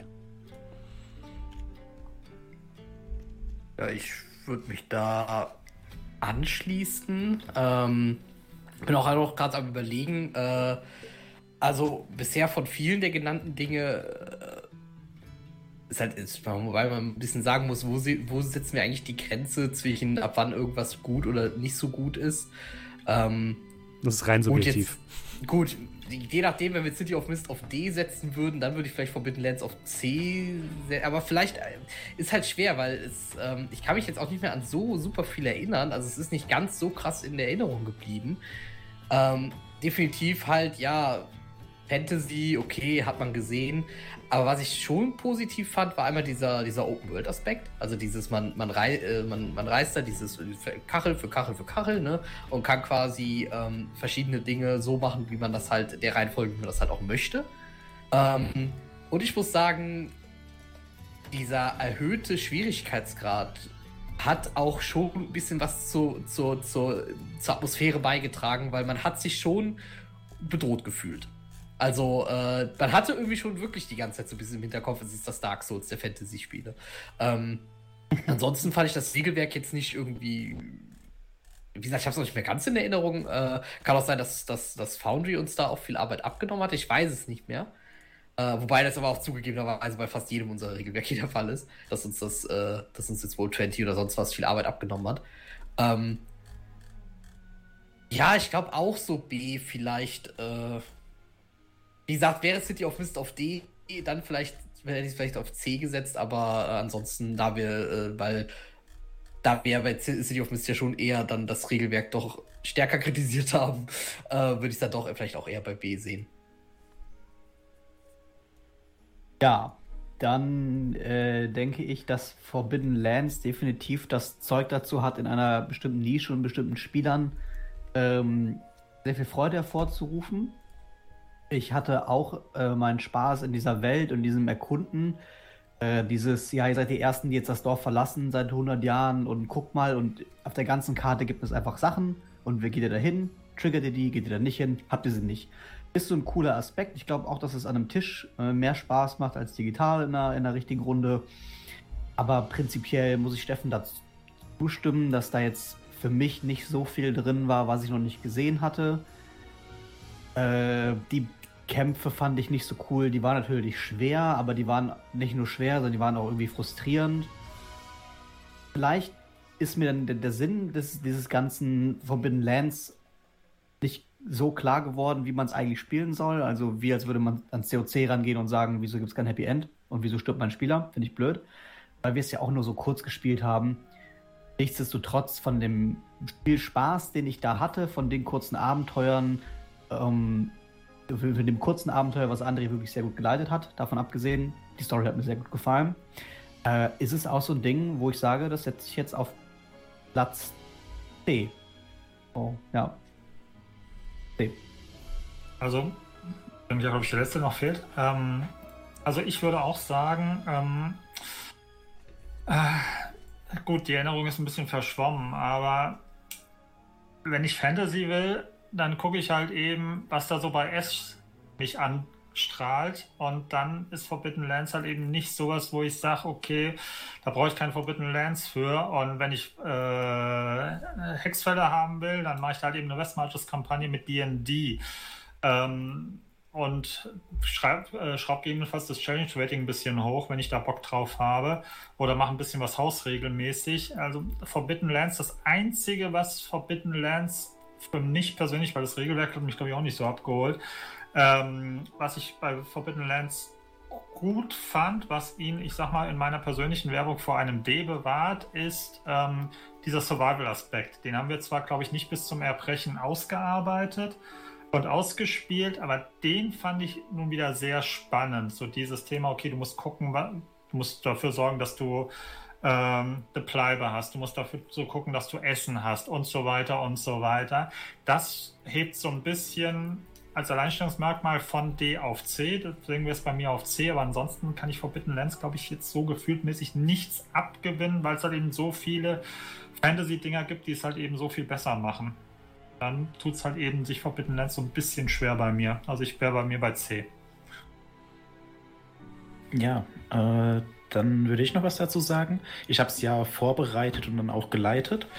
Ähm, anzumerken ist, dass es zu dem Zeitpunkt war das halt auch wirklich meine erste Runde, die ich in diesem System geleitet habe. Ähm, das heißt, es war dann am Anfang so ein bisschen regeltechnisch noch ein bisschen schwierig. Ähm, und auch von dem, was man damit machen möchte. Äh, ich würde sagen, dass das System auf jeden Fall, ja, ich würde das System so zwischen A und B einordnen, weil es hat mir schon gefallen. Das ist aber ein bisschen nischiger aufgrund der Tödlichkeit, die durchaus sein kann. Äh, Wenn es blöd läuft, stirbt man in einem Kampf. Und das macht es ja einerseits spannend, aber andererseits halt auch schwierig, wenn man dann versucht, eine Geschichte aufzubauen. Weil da wird dann immer ein Affe aus der Gruppe rausgenommen und am Ende weiß man nicht, warum man nicht auf die Leiter darf. Ähm, das macht es ein bisschen schwierig, aber auch spannend. Also für die Leute, die so etwas mögen. Der Survival-Aspekt haben sie gut ausgearbeitet in meinen Augen. Genauso wie das äh, Entdecken an sich. Einen ganzen Aspekt, der da noch dazukommt. Das Bauen von Außenposten, das Bauen von Festungen, äh, das Besetzen äh, von Stellen in der Festung selbst. Ne? Und so die Interaktion mit diesem ganzen, was man aufgebaut hat. Ist in der Theorie sehr spannend. Und das wäre auch sowas, wo ich auch mal äh, sagen würde, okay, das würde ich mal gerne spielen, also so wirklich als Kampagne. Aber zum Beispiel bei dem Setting sehe ich dann äh, einige große Probleme, also zumindest mit dem Setting, das geliefert ist. Einfach aus dem Grund, weil ähm, es gibt da Stories, die gegeben sind, es gibt eine Hintergrundgeschichte, die man dann so Stück für Stück entdecken soll aber das macht es alles sehr, sehr schwierig. Also selbst wenn man das Buch als Grundlage nimmt, ist man als Spielleiter sehr gefordert. Man muss sehr, sehr viel, ähm, äh, ja, man muss sehr, sehr viel improvisieren können, aber gleichzeitig auch irgendwie die Spieler antreiben können, ohne dass man jetzt sagt, ja gut, wir haben uns jetzt zum Spielen getroffen, also macht ihr jetzt auch irgendwas. Äh, und da, also beim Setting selbst hätte ich dann auch eher gesagt, ja, da ist es eher zwischen C und D. Und ich würde sagen, weil da ein großer Aspekt fehlt und es aber prinzipiell gute Ideen hat. Mir haben auch die Klassen gut gefallen, die Fähigkeiten, die Charakterentwicklung, die man so haben kann. Ähm, ich würde das dann bei einem B- einordnen. Mhm. Würde ich gerne mal spielen, aber das würde sehr, sehr viel äh, Aufarbeitungszeit und Vorbereitungszeit kosten, obwohl es improvisiert ist. Und äh, auf jeden Fall nicht für Anfänger geeignet, denke ich. Ja, das stimmt. Die Community war so ein bisschen zwiegespalten. Es gab einige Leute, die A geschrieben haben, aber auch viele, die C und D geschrieben haben. Insgesamt wären wir jetzt mal so zwischen C und B. Dadurch, dass aber das Voting von der Community eher so zwischen C und D war, würde ich es jetzt eher auf C packen, oder? Was sagt ihr? Bei uns haben ja. auch die meisten, glaube ich, C. Ja, also C ist auf jeden Fall, auf jeden Fall, ist auf jeden Fall vertretbar. Dann schieben wir es auf C. Und wir machen weiter mit Coriolis, dem äh, Sci-Fi-Rollenspiel mit leicht arabischen äh, Anhauchungen. Das war das Abenteuer, was wir auch hier gespielt haben, wo wir so ein bisschen eine Geschichte rückwärts gespielt haben. Oder zumindest war es meine Idee hinter dem Ganzen. Ob ich das gut gemacht habe oder nicht, das könnt ihr besser behaupten. Oder besser sagen. Wer möchte anfangen? Wer kann sich noch erinnern? Niemand. betroffen bin, zeigen, ja. Ja, nee, äh. Okay, äh, Mach Coriolis war. Oder fangen wir mal von vorne an. Könntest du einen kurzen Ausblick nochmal auf die Spielregeln geben, also das System?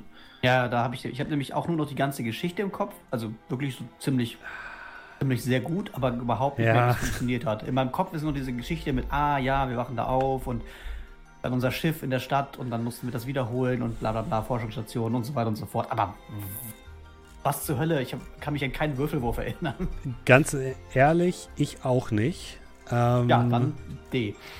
Ich, ich muss jetzt gerade noch mal ganz kurz reingucken. Ähm, es war. war es nicht auch ein W6-System? Also ich gucke ich guck jetzt mal Ich glaube, rein. ja. Ich glaube, es ist auch ein W6-System, ja. Ähm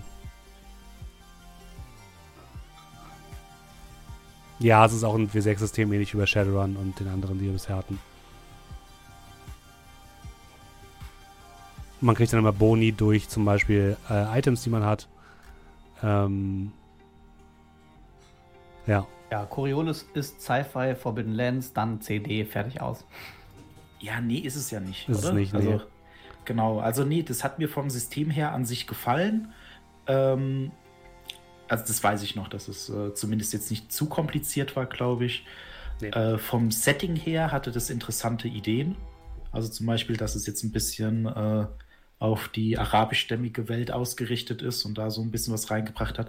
Was aber gleichzeitig so einen gewissen anachronistischen Charakter hatte, Hm. weil da war dann irgendwie so ein, eine Raumstation und da gab es einen Bazar. Das ist so wie Star Wars auf so einem Hinter Hinterwäldlerplaneten, aber auf so einer riesigen Raumstation. Was das so ein bisschen schwierig macht, in meinen Augen, das zu verbinden. Prinzipiell finde ich es eine gute Idee, aber so irgendwie hat mich das da nicht so gecatcht. Ähm, boah, ich, also ich, ich muss Wir hatten sagen, dann noch dieses mit dem Schiff, das Schiff hat auch eigene Skills und so weiter und wir Genau. konnten uns das selber zusammenbasteln, das war schon ganz cool.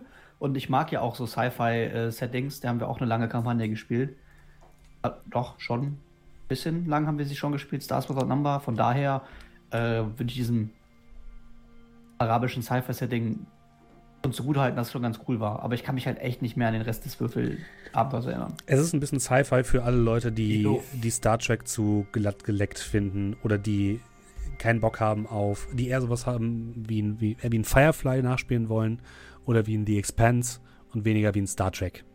So. Ja. Oder ein Star Wars. Und das finde ich, finde ich gut. Und tatsächlich hat Coriolis für mich eines der besten Raumschiff-Kampfsysteme und generell Raumschiffsysteme ähm, auf dem Markt.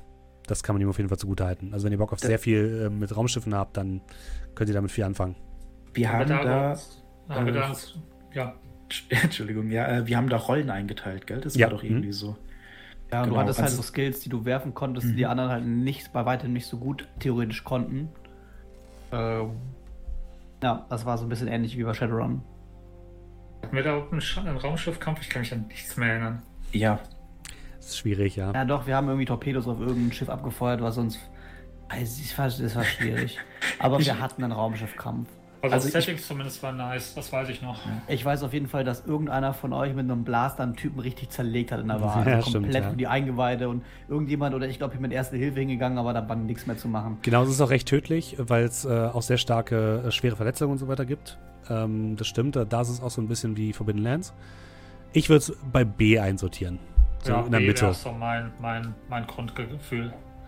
Ja, also ich muss sagen, das ist so ein bisschen, ich kann mich nicht mehr an viel erinnern vom System, Mhm. nur an so einzelne Szenen wie den Barkampf, wo ich dann da irgendjemanden verprügelt habe. Und das ist jetzt so ein bisschen die Z Zwiespalt, weil ich weiß nicht besonders viel über das Positive, aber ich glaube mich auch nicht wirklich an was richtig Negatives erinnern zu können. Ja. Deswegen würde ich es auch bei B einordnen. Das ist so ein bisschen, äh, Ja. Müsste man sich noch mal reinarbeiten. Fand es von der Idee her sehr nett. Hab jetzt keine großen äh, Klagepunkte. Es ist aber auf jeden Fall ein System für längere Abenteuer äh, Ja, und weniger für kurze. Auf, genau aus diesem Grund würde ich mich da auch einfach mal bei B einordnen, einfach weil ich würde dem System definitiv eine Chance geben für eine längere Kampagne. Ähm, was ich dann so bei äh, Forbidden Lands oder City of Mist jetzt dann nicht so Lust drauf hätte. Und am Ende des Abends ist es für mich auch wichtig, dass man was mehr als einen Abend spielen kann und deswegen kriegt Coriolis dann halt von mir auch ein B. Also sind wir da ziemlich genau Ja, bei B. würde ich, würde ich so zustimmen. Community B, C. Ja. Was sagt Markus? Ja, B. Okay, dann sind wir, Next. würden wir es mal B ein, einteilen. Wir müssen uns ein bisschen ranhalten. Zeit, Deswegen ich. gebe ich jetzt auch ein bisschen Gas. Äh, als nächstes hatten wir, oder haben wir angefangen mit Shadowrun, deswegen müssten wir jetzt eigentlich Shadowrun ein, einpflegen. Aber das ist, da will wir auch so lange drüber reden dann, ne? Sagen, aber es- es ist gut, wenn wir es jetzt, ich, keine. Nee, ist gut, wenn wir es jetzt machen, weil dann können wir den Rest danach nochmal schnell abhandeln. Wer möchte Okay. anfangen? Ähm, ist meine erste Shadowrun-Kampagne. Shadowrun, welche Edition? Sechste Edition ist es gerade? Ja. Fünfte?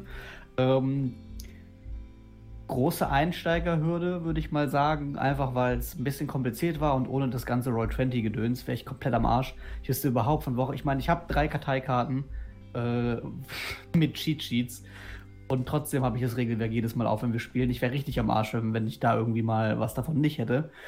Macht aber trotzdem sehr viel Spaß. Am Anfang ein bisschen schwer reingekommen, aber äh, einfach weil Steffen das auch ziemlich geil gemacht hat mit dieser Sci-Fi-Welt, bin ich da dann doch sehr schnell reingekommen und die Charaktere liefen dann irgendwann. Und dann gab es zeitweise Wochen, wo ich so Bock hatte, einfach direkt zwei Abende am Stück zu spielen und noch weiterzumachen.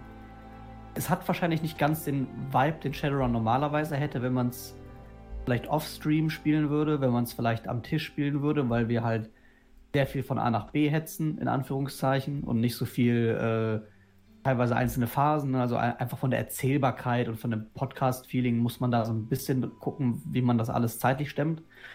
Aber in dem Rahmen, wo, wie wir es jetzt gerade spielen, macht es mir Spaß. Man merkt zwar jetzt so langsam, oh ja, wir haben jetzt ein Jahr gespielt.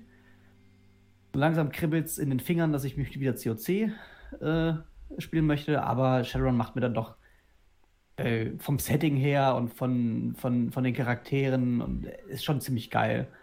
Also ich schwank dazwischen B und A.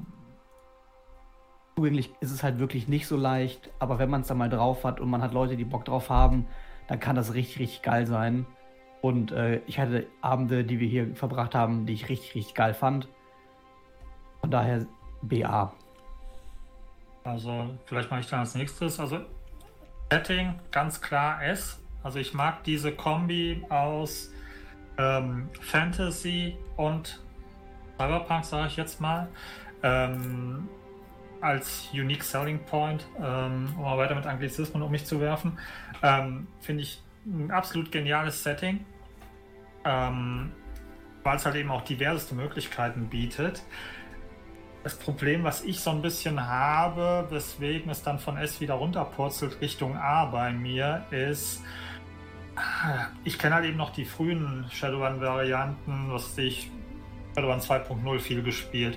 Und ich habe irgendwie das Gefühl, dass sie mit dieser Edge-Variante, wo sie es ja ein bisschen verschlanken wollten, ähm, in Shadowrun 6 viel kaputt gemacht haben. Also ich fand so diese, diese separaten Würfelpools, die man früher hatte, also früher war es so, da hat man nicht diese Edge-Punkte gehabt, sondern hat halt eben einen Würfelpool gehabt, was weiß ich, Magier hatte zum Beispiel einen Magiepool und da waren noch mal extra Würfel drin, da konnte man sich dann entscheiden, okay, die nehme ich jetzt gegebenenfalls dann ähm, was soll ich, acht Würfel und dann davon nehme ich, keine Ahnung, wenn ich ein bisschen vorsichtiger bin, zwei für Angriff und sechs für einen Entzug oder andersrum und so weiter. Da hat man viel mehr Möglichkeiten und auch so ein bisschen dann ähm, das Problem nicht so sehr, was ich auch schon bei Pokémon Compass angesprochen hatte, dass halt eben man geile Aktionen machen möchte, die sich dann auch gut anfühlen, aber halt eben die Würfel das nicht hergeben. Und das finde ich halt eben, also ich weiß nicht, dieses Edge in äh, in Shadowrun 6.0 finde ich irgendwie, weiß ich nicht, da wäre ich irgendwie absolut nicht warm mit und deswegen ist bei mir Shadowrun halt eben A, obwohl es halt eben eine super Welt ist. Also weltmäßig ist Komplexität, glaube ich, genauso wie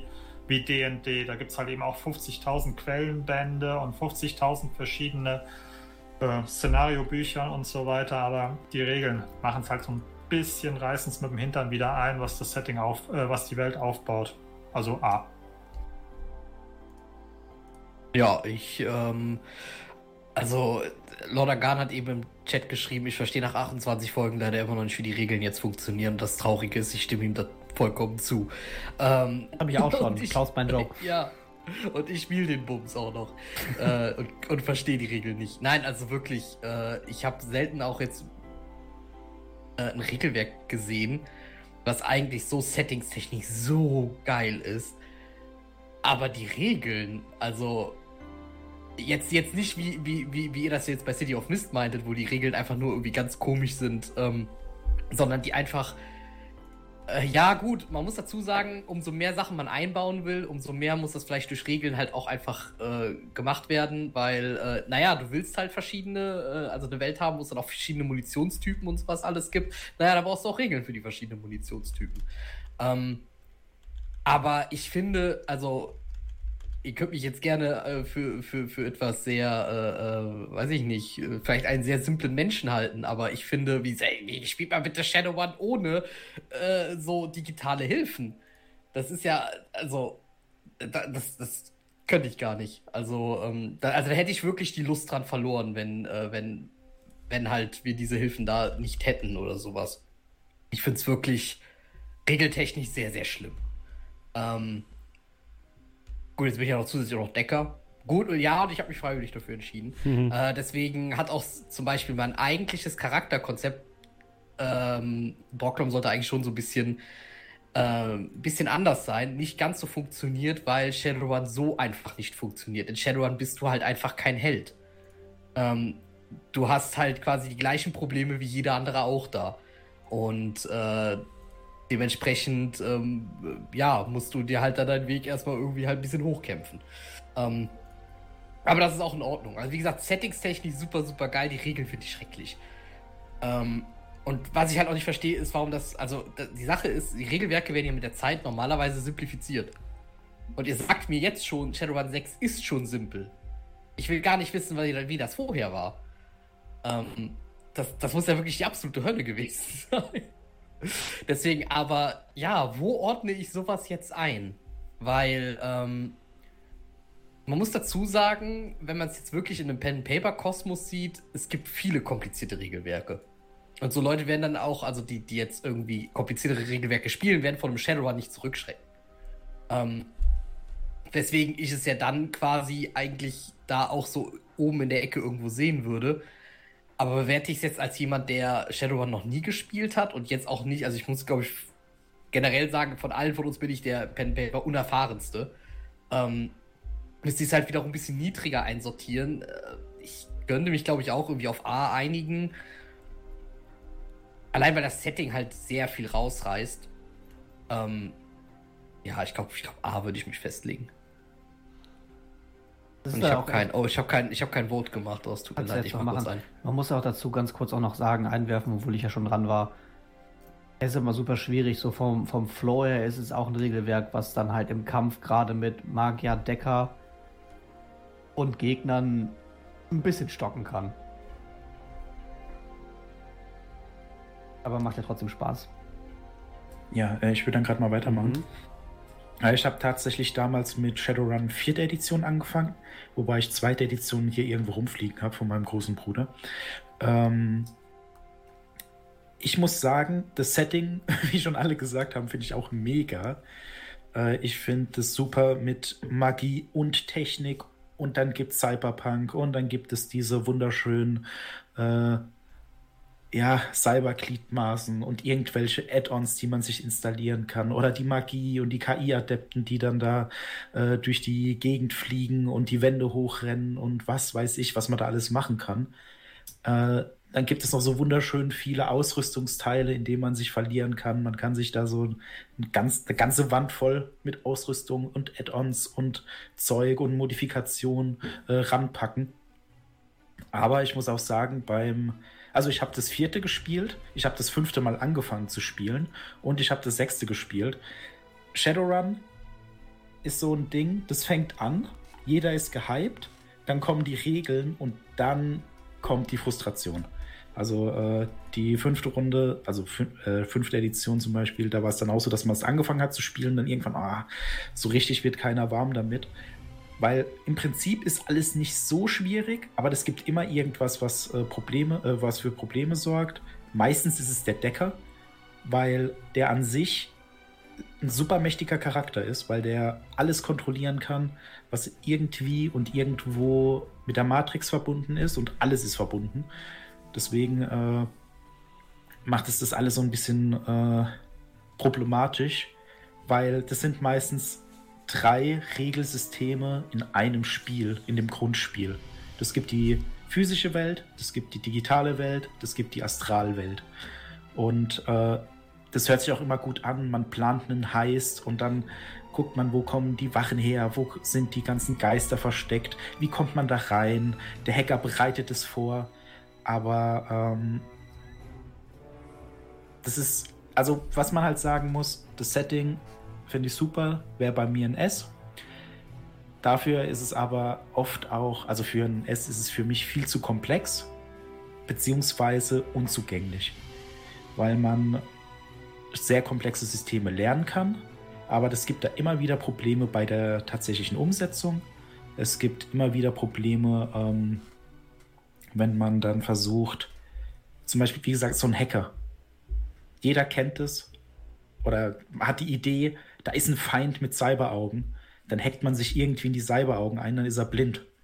Super coole Sache. Da muss der Hacker nicht schießen können. Der Gegner ist blind und dann war's das.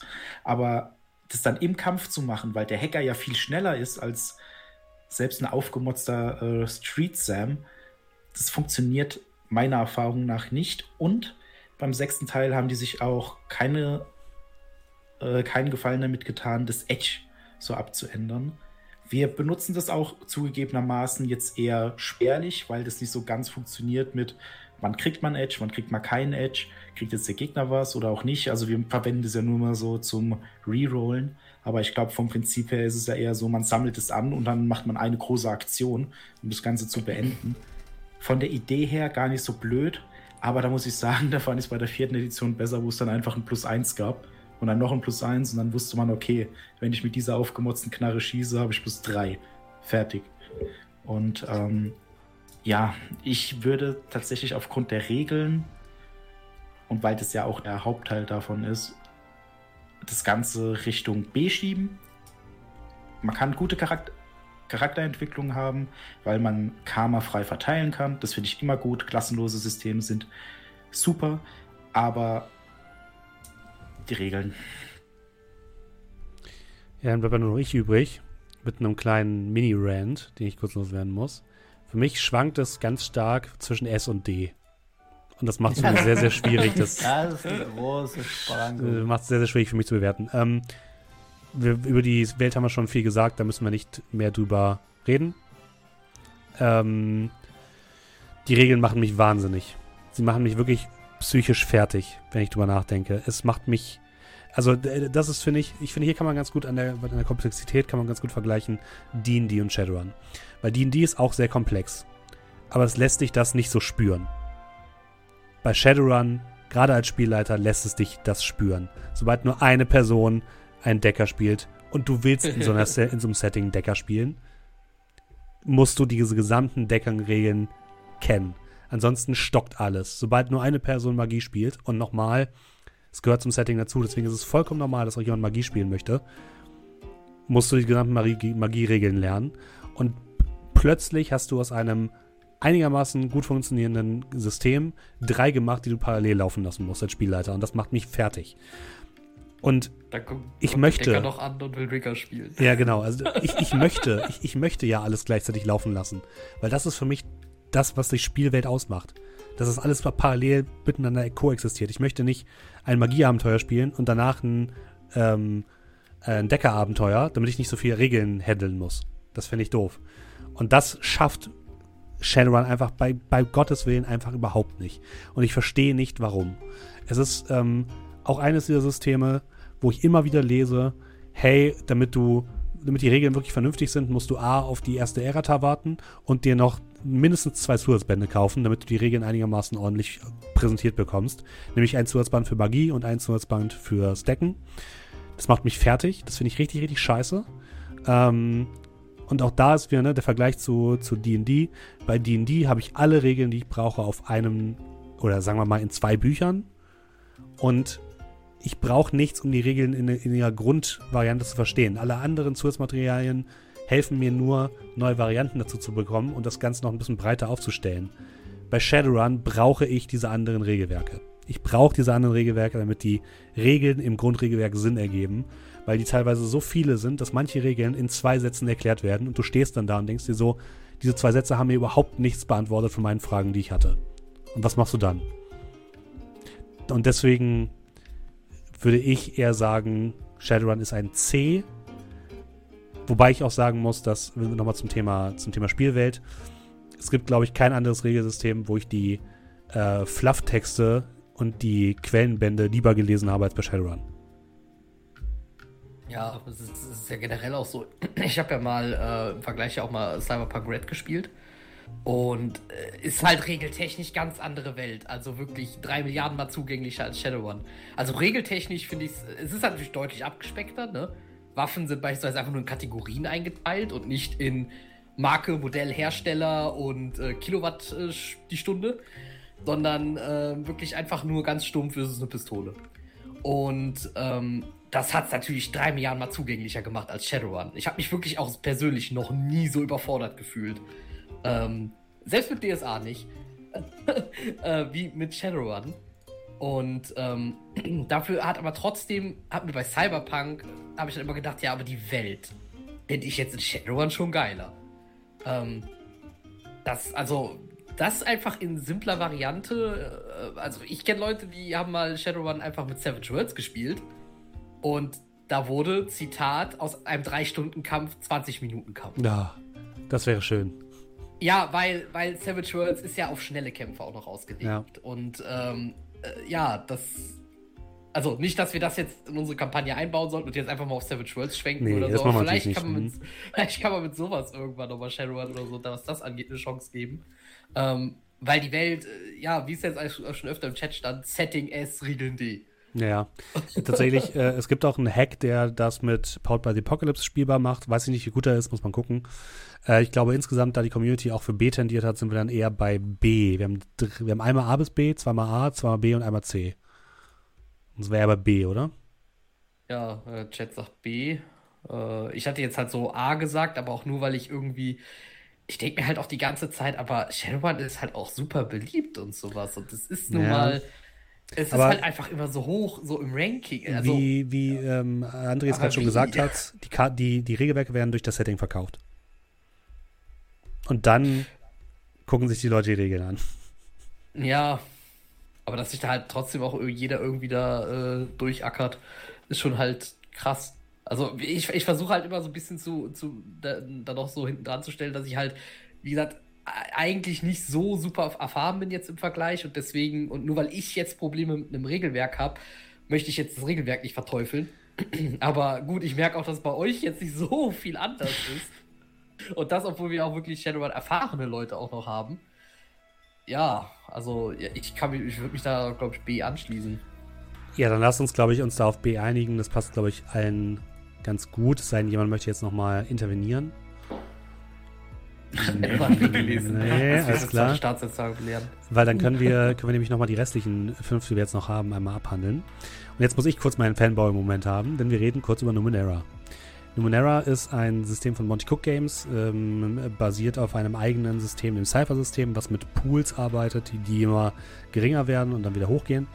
Und ähm, hat eine für mich einzigartige Spielwelt, die eine Milliarde Jahre in der Zukunft spielt. Es ist aber kein Sci-Fi-Abenteuer, sondern man lebt quasi in den Überresten von sehr, sehr vielen ähm, untergegangenen Zivilisation und findet da ganz viele Sachen, die für einen selbst als Charakter wie Magie erscheinen, aber eigentlich nur technische Dinge sind.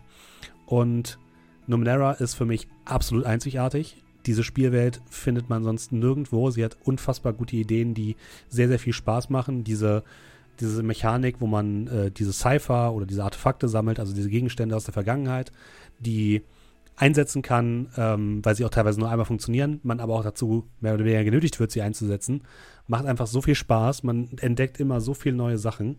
Ähm, weswegen ich persönlich Numenera als, als meine liebsten Spielsysteme und auch sehr guten ähm, Regelwerke auf S schieben würde, aber es ist nicht sehr einsteigerfreundlich. Die Welt zu erklären ist sehr, sehr, sehr, sehr schwierig. Also man muss da als ähm, man musste als Spielleiter auch wirklich sehr, sehr viel Arbeit reinstecken, das seinen Spielern zu erklären und wirklich verständlich zu machen. Äh, und man muss sich da auch erstmal reinlesen. Und wenn man nicht so auf super weirde Settings steht, dann ist das, es ist, ist nicht so für einen was. Mir persönlich gefällt es sehr, sehr gut. Das ist eine meiner Entdeckungen der letzten Jahre und würde ich immer wieder auf den Tisch legen und immer wieder, ich kann gar nicht genug davon kriegen. Ich würde es immer wieder nochmal gerne spielen. Ja. ich, ich, ich kann gefühlt zu Numenera gar nicht so viel sagen. Ich erinnere mich dran. Wie oft haben wir das gespielt? Haben wir das? Wir hatten das am Tavernentresen nochmal gespielt, oder? Wir haben es am Tavernentag gespielt und wir haben es einmal in unserer Frühzeit gespielt. Ja, also nicht wir. Also ihr nicht, ja, genau. Ach stimmt, am Tavernentag stimmt. Da war, das war die Runde, die hatten nicht wir gespielt, aber wir haben. Ich hatte einmal geleitet. Ja. ja. das war schon nach der Genesis, glaube ich. Ja, Das war der Kampf, wo wir diese mechanische Spinne hatten. Ich weiß, dass das bei dann Ich wusste hundertprozentig, dass das bei dir kommt. Ja, ja, natürlich. Genau das ist der. das Einzige, was mir dazu einfällt. Dann dieses Antigravitationstool. Dann war die Spinne so an der Decke am Spinnen und so, ja, er hat den Kampf geschafft. Aber du gibt's nicht, weil die Spinne klebt an der Decke. Ja, Aber das war sehr also cool. Ich muss mich Numenera ein bisschen enthalten, weil ich habe irgendwie keine Erinnerungen daran. Ähm, ich weiß nur, ich weiß nur, ich, es war, es war, glaub, es hat, es war jetzt nicht sch schlecht, definitiv. Das kann ich sagen. Äh, also sonst wäre es mir negativ in Erinnerung geblieben. Ähm, ich, das Einzige, woran ich mich nur gerade noch grob erinnere, ist, dass man halt wirklich auch, glaube ich, bei der Charaktererstellung da schön viel, viel eigene Sachen reinbringen konnte. Also ich weiß auch noch, ich glaube, die Waffen waren ja auch einfach kategorisiert Mhm. oder so. Ja, genau. Und dementsprechend, ich erinnere mich daran, dass das, was ich damals gespielt hatte, ich hatte, glaube ich, eine Pfeilpistole und ein Pfeilgewehr. und alles in allem war das quasi eigentlich, glaube ich, wurde das alles wie ein Bogen gehandhabt. Aber war halt ein Gewehr und eine Pistole. Ja. Genau, die Charaktererstellung funktioniert über ein relativ einfaches System, wo man sich einen Nomen, ein Verb und ein Adjektiv aussucht aus einer Liste. Und das funktioniert so ein bisschen wie Klassen und Spezialisierungen, die man dann vermischen kann. Community sagt S, wobei auch einige Leute sagen B und C. Hat, Ja, hat noch irgendjemand von euch eine Meinung? André vielleicht. André hat sich, Ja, glaube ich, als also ich einziger hab- noch, steht, noch mehr damit beschäftigt, ne? Genau, also ich habe es geleitet äh, für ein, zwei Runden. Äh, muss auch sagen, das war dann so ein bisschen mittelmäßig von mir, weil, wie Steffen schon gesagt hat, man muss sich da halt schon reinarbeiten in die Welt, die dann doch durchaus sehr abstrus ist. Ne, Also das ist jetzt nicht wie bei D&D, wo man dann einfach sagt, ja, das ist halt irgendwie so eine mittelalterlich angehauchte Stadt und in der Mitte gibt es dann Zauberturm mit einem verrückten Gnom drin oder so, sondern ähm, da gibt es dann sehr, sehr unterschiedliche Dinge.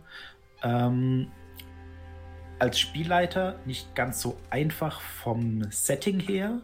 Vom System fand ich es gar nicht so schlecht oder so schwierig, sagen wir es mal so, weil schlecht fand ich es sowieso nicht.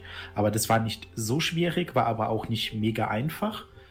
Ähm, aber ich fand die Idee sehr gut mit diesen Pools, weil was man dazu sagen muss, man hat drei Pools, ich weiß jetzt nicht mehr ganz genau, was es war, irgendwie Kraft, Schnelligkeit und Geisteskraft oder so, also irgendwie sowas in dem Dreh. Und äh, die Idee ist, dass man dann diese Pools einerseits aufbraucht für Fähigkeiten, glaube ich, und wenn man Schaden bekommt. Das heißt, man kann dann jemanden, der nicht besonders schnell ist, dadurch ausschalten, dass man, ich sag mal, Geschicklichkeitsschaden verursacht. Und das sind dann so Sachen wie, man klebt ihn fest oder man macht, ne, so irgendwie. Mhm. Und die Idee fand ich cool, weil das dann Pools waren, die man offensiv eingesetzt hat, die aber gleichzeitig immer dann mit der Gefahr verbunden waren, wenn die leer sind oder wenn man dann zu viel Schaden kriegt, dann war es das halt. Ne? Und äh, das war, fand ich eine sehr schöne Idee. Die Charaktererstellung fand ich super und auch die Charakterentwicklung mit den Fähigkeiten, die man lernen konnte. Ähm, die Kämpfe waren in Ordnung, soweit ich mich da auch noch dran erinnern kann. Wie gesagt, das Setting war interessant, aber ein bisschen schwierig für jemanden, der sich nicht so sehr damit beschäftigt hat. Und äh, ich muss aber sagen, das hatte in meinen Augen auch sehr viel Potenzial für so eine längere Runde. Mhm. Das hatte sehr viel Potenzial für eigene Charakterentwicklungen und Erfindungen, weil das eben sehr, sehr abstrakt in der Zukunft liegt, weil da kann man dann eigentlich machen, was man will, weil vielleicht ist es so, ne? vielleicht auch nicht. So ein bisschen wie bei D&D, bloß noch eine Spur härter, weil da kann man halt irgendwie einen Soldaten spielen aus der Zukunft, der dann, ne, also so, so ein Mhm, ja. äh, wie heißt der, Master Chief, aber gleichzeitig könnte man dann auch irgendwie so jemanden spielen, der dann äh, in Lendenschurz und mit Keule rumrennt. Das ginge alles. Man könnte das alles irgendwie zusammenwursteln und es würde überhaupt kein Problem darstellen. Ähm, für mich ist es tatsächlich ein Kampf zwischen A und B, wobei ich es eher auf A einordnen würde, weil ich da schon ein sehr gutes Potenzial sehe. Sowohl als Spieler als auch als Spielleiter. Möchte Markus noch was ergänzen oder Dominik? Vielleicht, ich weiß nicht, ob ihr euch noch viel erinnern könnt. Äh, ja, ich kann mich daran erinnern, dass ich es nie gespielt habe. Okay. Ja, Markus war nicht dabei. Ich kann mich nur an ein, zwei Momente aus der Story von André erinnern. Ich habe es irgendwie verkackt, Bären einzupacken und dadurch wurde mir ganz schummerig. Ähm, nee, also ich glaube, das war auch Potenzial, das nochmal zu spielen, weil das klang in der Theorie sehr cool. Ich glaube, gerade wenn man aus dieser Shadowrun-Thematik rauskommt, hat man immer noch so viel Gedanken für verrückten Scheiß, den man da sicherlich gut einbinden kann. Wird es wahrscheinlich auch eher weiter oben ansiedeln als weiter unten. Weil es hat schon Spaß gemacht. Ich weiß nur, dass dein Feedback damals von dir war, Steffen, der dieser ja, dieser verrückte Aspekt von Numenera ist nicht so ganz rausgekommen bei Andres Runde. Hm. Also Erinnere ich mich kann, auch noch. Mehr kann ich mich nicht erinnern. Das ist ein Dorn, der tief sitzt. Der Tut mir sitzt sehr leid. tief. Tut mir leid. Wie kannst du es Dann- wagen, andere zu belasten? Lass uns das auf äh, in A einsortieren mit dem Versprechen, dass ich das nochmal für euch leite und wir es dann in S schieben, ja? Ich glaube, wir können es, in A einsortieren. Ich würde es auf jeden Fall gerne mal spielen, ja. Ich hätte es wahrscheinlich in B einsortiert, aber ich will keine Wow. Davon. Ja, ich habe keine Ahnung mehr. Zum nächstes, Stefan, los. Okay, nächstes. Everyone is John. Äh, ja, lass uns weitermachen mit Everyone is John. Kann man eigentlich nicht in diese Liste mit reinpacken, weil es einfach komplett anderes Ja, okay, dann raus. Dann müssen Pen and Paper. Dann, dann kommt, wir haben keine Zeit, dann kommt was raus. Dann würde ich, ich, ich, ich schieße mal Einfach B rein. Also Ähm, das Rollenspiel würde ich sagen D. ja, okay, es ist eigentlich kein richtiges ja. Rollenspiel. Wir schieben es zu D, so, okay. das ist so ein Convention-Ding. Man hat Ja. nichts vor und dann äh, alle Leute kommt mal her, jeder von euch ist John. Es ist das Jenga der. Rollenspiele. Oder das Ja, Twister. Ja, also, ja, Ja, wir, wir können es wirklich, man kann es man kann's wirklich sehr schwer in eine Tierlist mit reinpacken, vor allem mit den anderen Systemen da im Vergleich. Äh, für, mich, für mich persönlich ist es einfach S, weil es so unfassbar skurril war und es mir äh, den, Ja, den wunderbaren Pen-Paper-Charakter, den ich dann in privaten Runden, äh, Schrägstrich in Rust verwendet habe, Sir Leland Blackwell, ähm, erschaffen hat. Also, es ist, es ist ein bisschen, da kannst du sämtliche Charakterkonzepte einfach mal ausprobieren, die du jemals Ja. hattest.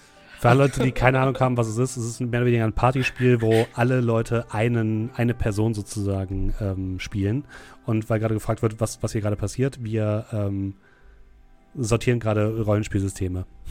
Also es ist ein Partyspiel, wo alle Leute einen einzigen Charakter spielen. Also man spielt sozusagen unterschiedliche Persönlichkeiten, die im Kopf dieses Charakters John äh, sich eingenistet haben und muss verschiedene Aufgaben erledigen.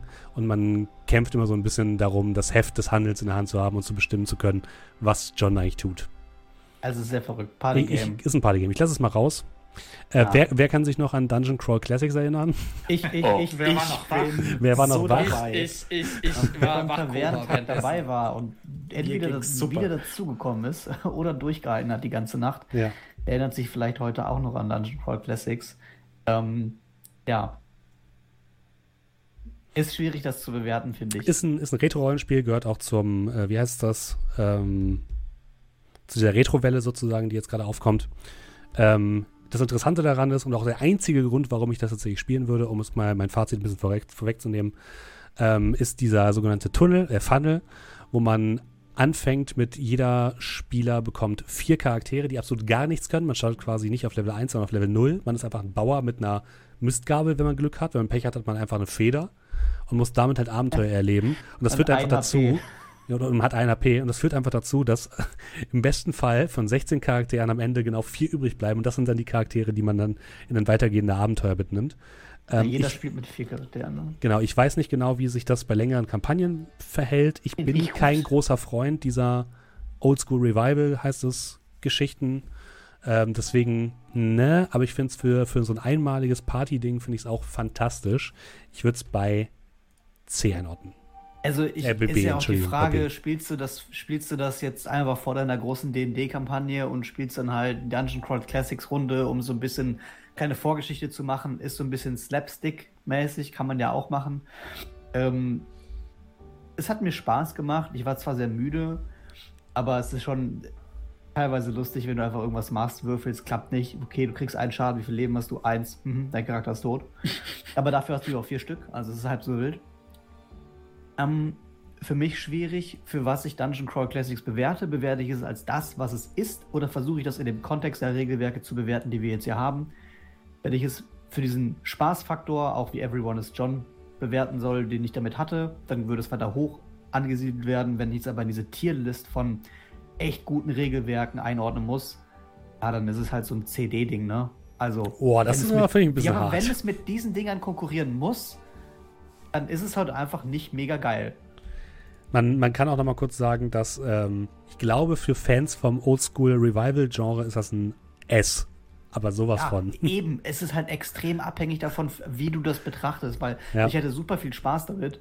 Äh, ja, also, wenn du sagen würdest, ja, schnelle Runde DCC oder schnelle Runde City of Mist, würde ich sagen, kommt DCC schnell.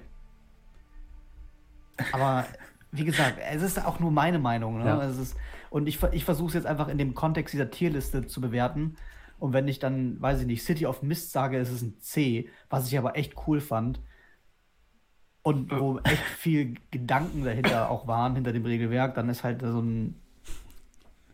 Du redest, du redest dich immer weiter rein, Dominik. Ja, ist es auch. Es ist ja schwierig Ähm, zu was man aber auch zu seiner Lyncht mich, Ehrenrettung sagen den- muss, Hängt ihn an den Baum. wir waren ab dem Zeitpunkt mindestens 23 Stunden am Stream. Ja. Oder 20 Stunden am Stream ungefähr. Das war ja irgendwie am Morgen des letzten Ta äh, des Tages, ne? Ja, Ja. So, so gegen 8 oder 10 Uhr. Und 10 wir haben Uhr. am Vortag um 12 oder 1, 12. 2 angefangen.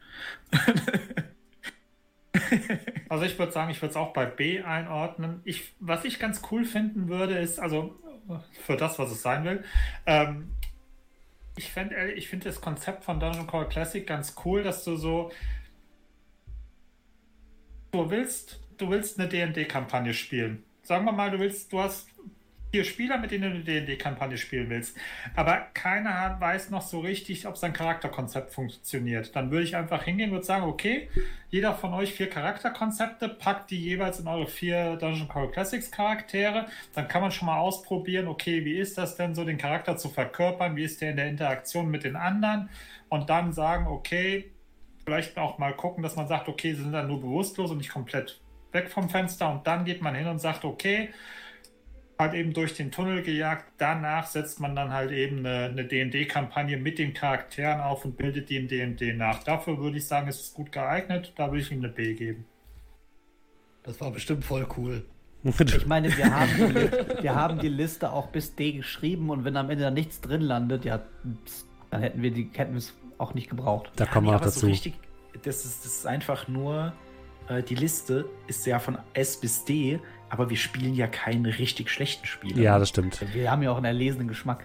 Wir haben einen Genau. sehr erlesenen Geschmack, genau. Nee, äh, um ich, dann das kurz bei mir zu machen, ich würde es zwischen A und B einordnen. Ich hatte sehr viel Spaß damit, aber warum kann ich es nicht höher einschätzen? Weil ich nicht weiß, wie es weitergeht. Wir haben halt nur den Funnel gespielt.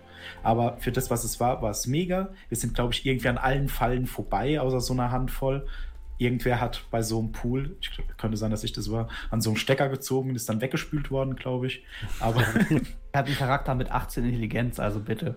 Und Stimmt, was ja. ich sehr schön fand, die Charaktere, die gute Werte hatten, die sind alle abgenippelt auf dem Weg dahin. Und dann hatte ich am Ende irgend so einen Lulatsch, aber der hat dann, glaube ich, auch, ich erinnere, ich glaube mich zu erinnern, irgendwie den Tag gerettet. Den Boss getötet, ja. Genau, so irgendwas. Also es hat mir schon mega Spaß gemacht. Ja. Äh, ja, ich würde es Richtung A einordnen. Also die schläfrigen Highlights dieser DCC-Runde, eigentlich nur da, wo wir sehr müde aussehen und lachen, findet ihr auch im Zusammenschnitt des Tavernentags im Discord unter Tavernentag. Vollkommen richtig. Dann Ja. haben wir eigentlich noch zwei Sachen. Ich würde es mal bei B einsortieren, weil auch die Community eher so Richtung B war. Ja. Ähm, wir haben noch Mythos World, das ähm, Powered by the Apocalypse äquivalent zu äh, Call of Cthulhu. Und da möchte ich nur kurz meinen Bogen schlagen von City of Mist. Mythos World und auch ähm, Dungeon World, das ist sozusagen der D&D Powered by the Apocalypse Vari- Variante, machen das mit dem Powered by the Apoc- Apocalypse Regelwerk deutlich, deutlich besser als City of Mist.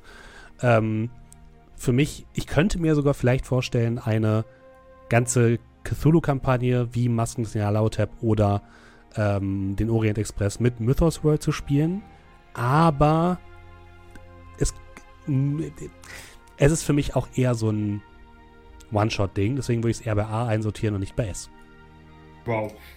Also, für mich ist das so, ähm, von dem, was wir bis, äh, ihr wisst, was ich meine, ähm, gespielt haben. Äh, Was haben wir so da für gespielt? mich- Kurz für mich nochmal zum Einordnen. Das war die Geschichte, die wir einmal mit Haselnuss gespielt haben, mit dem, Ah, ähm, okay, ja, ja, mit dem okay, Gruselkabinett und dem Wachsfigurenkabinett und das andere Genau. mit ähm, der Wette.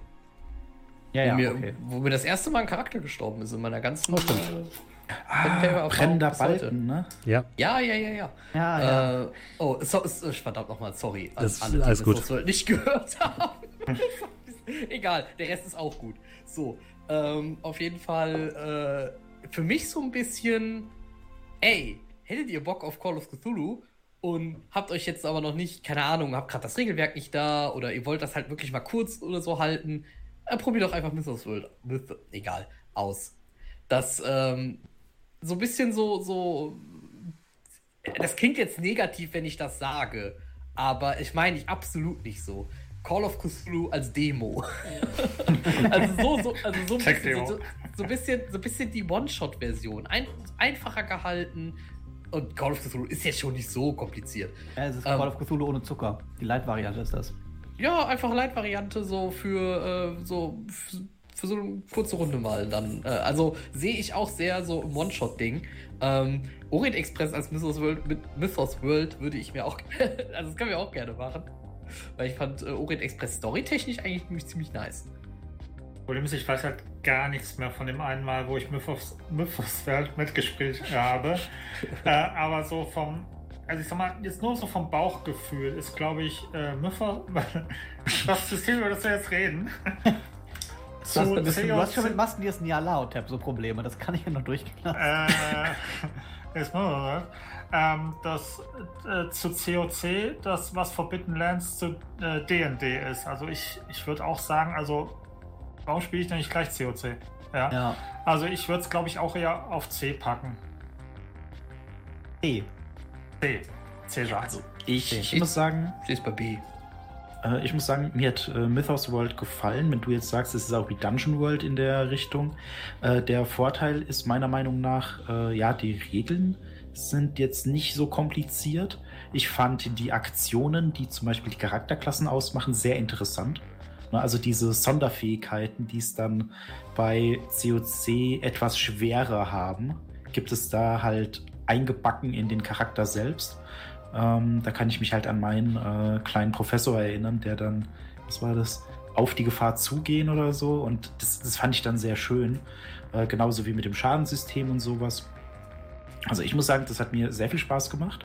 Äh, ich denke, das ist auch sehr einsteigerfreundlich insgesamt, aber ich konnte mir durchaus vorstellen, dass das auch Luft nach oben hat.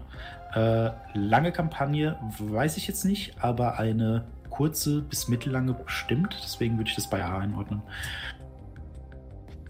Ja, dann, naja, dann noch nicht. Aber hat er noch ein bisschen Zeit, weil ich habe. Oh, hatte ich, kein, hatte ich kein Voting für Nein. Oh Mann. Du hast nur mit einem. Smiley reagiert auf.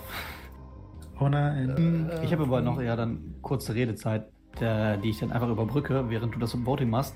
Ähm, stimme da Markus äh, eindeutig zu. Es ist das, äh, oder auch Julian, das ist das Call of Cthulhu Light. Es ist quasi das, was ich von der Atmosphäre und von dem, von dem Setting habe, nur ohne das ganze Extra, was ich bei COC mitbekomme.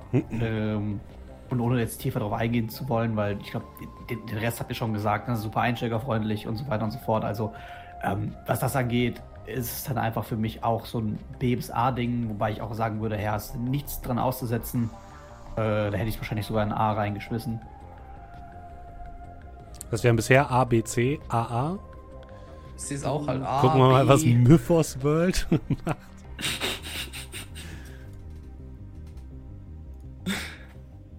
Achso, weil gerade gefragt wird, oder weil sich, glaube ich, ein paar Leute an diesem an diesem COC Light stören. Man, äh, man braucht, ich glaube, was, was mit Light gemeint ist, ist, dass bei Mythos World man braucht weniger Vorbereitungszeit. Als Spielleiter auf jeden Ja. Fall. Und ich glaube, als, Spieler Charakter auch. Ja, also Ja. ich meine, die Charaktererstellung, äh, ja klar, 100 Berufe, ähm, aber ja, also die Charaktererstellung und der Charakter ist einfach nicht ganz so tief, äh, wie du ihn halt in COC erstellen kannst. Unter anderem Ja. jetzt beispielsweise. Ne? Und dann kommt COC mit, ähm, also ich gehe jetzt einfach mal vom Grundregelwerk auf, mit dem ganzen Bestiarium und den ganzen, äh, den ganzen Sachen und Regeln für Verfolgungsjagden. Und es ist einfach, du kannst damit wesentlich mehr anfangen, wenn du das COC-Regelwerk hast, als mit dem Mythos wird. Ja. Mythos. Jetzt Aber- auch Markus, Mann. Aber tatsächlich haben wir Mythos World jetzt auch bei A einsortiert Ah ja, und nicht ich bei S wie bei Cthulhu. Auch, ja, ich hätte es jetzt auch bei A einsortiert und A ist ja äh, bessere COC. A, Ja, also wie gesagt, ist ja auch alles nur, was wir hier machen, so eine persönliche Ja, Einschätzung. subjektiv. ja. Äh, wie gesagt, da ist auch bei einem der einen oder anderen bestimmt Forbidden Lands auf S und COC auf B. Keine Ahnung. Wir sehen die Rebellion im Chat, zumindest von den einen oder anderen. sind Und das ist alles natürlich dadurch auch gefärbt, weil wir COC eine sehr lange Kampagne Ja. gespielt haben. Und ähm, Mythos World war jetzt, war das eine Runde? Das war, zwei, ja, es war ein also One- zwei Abende. Abend. Und das andere hatten wir halt eineinhalb Ist auch nur ein so, Abend, oder? Nee, es waren zwei One-Shots mit jeweils einem Abend, aber wir waren nicht alle immer dabei. Ah, okay. Du warst zum Beispiel Ah, im zweiten, nee. glaube ich, nicht dabei, Julian. Ja, das erklärt's. Stimmt, du hattest sowas gesagt mit, ja, da äh, wollte ich Before World nochmal spielen. Okay, ja, ja, ich erinnere mich. Ja, okay, gut. Dann lass uns mal zum, zum Ende langsam kommen. Wir haben noch ein System übrig, das wir erst vor kurzem gespielt haben, und das ist Feng Shui 2, das äh, Actionfilm, äh. S plus plus plus plus.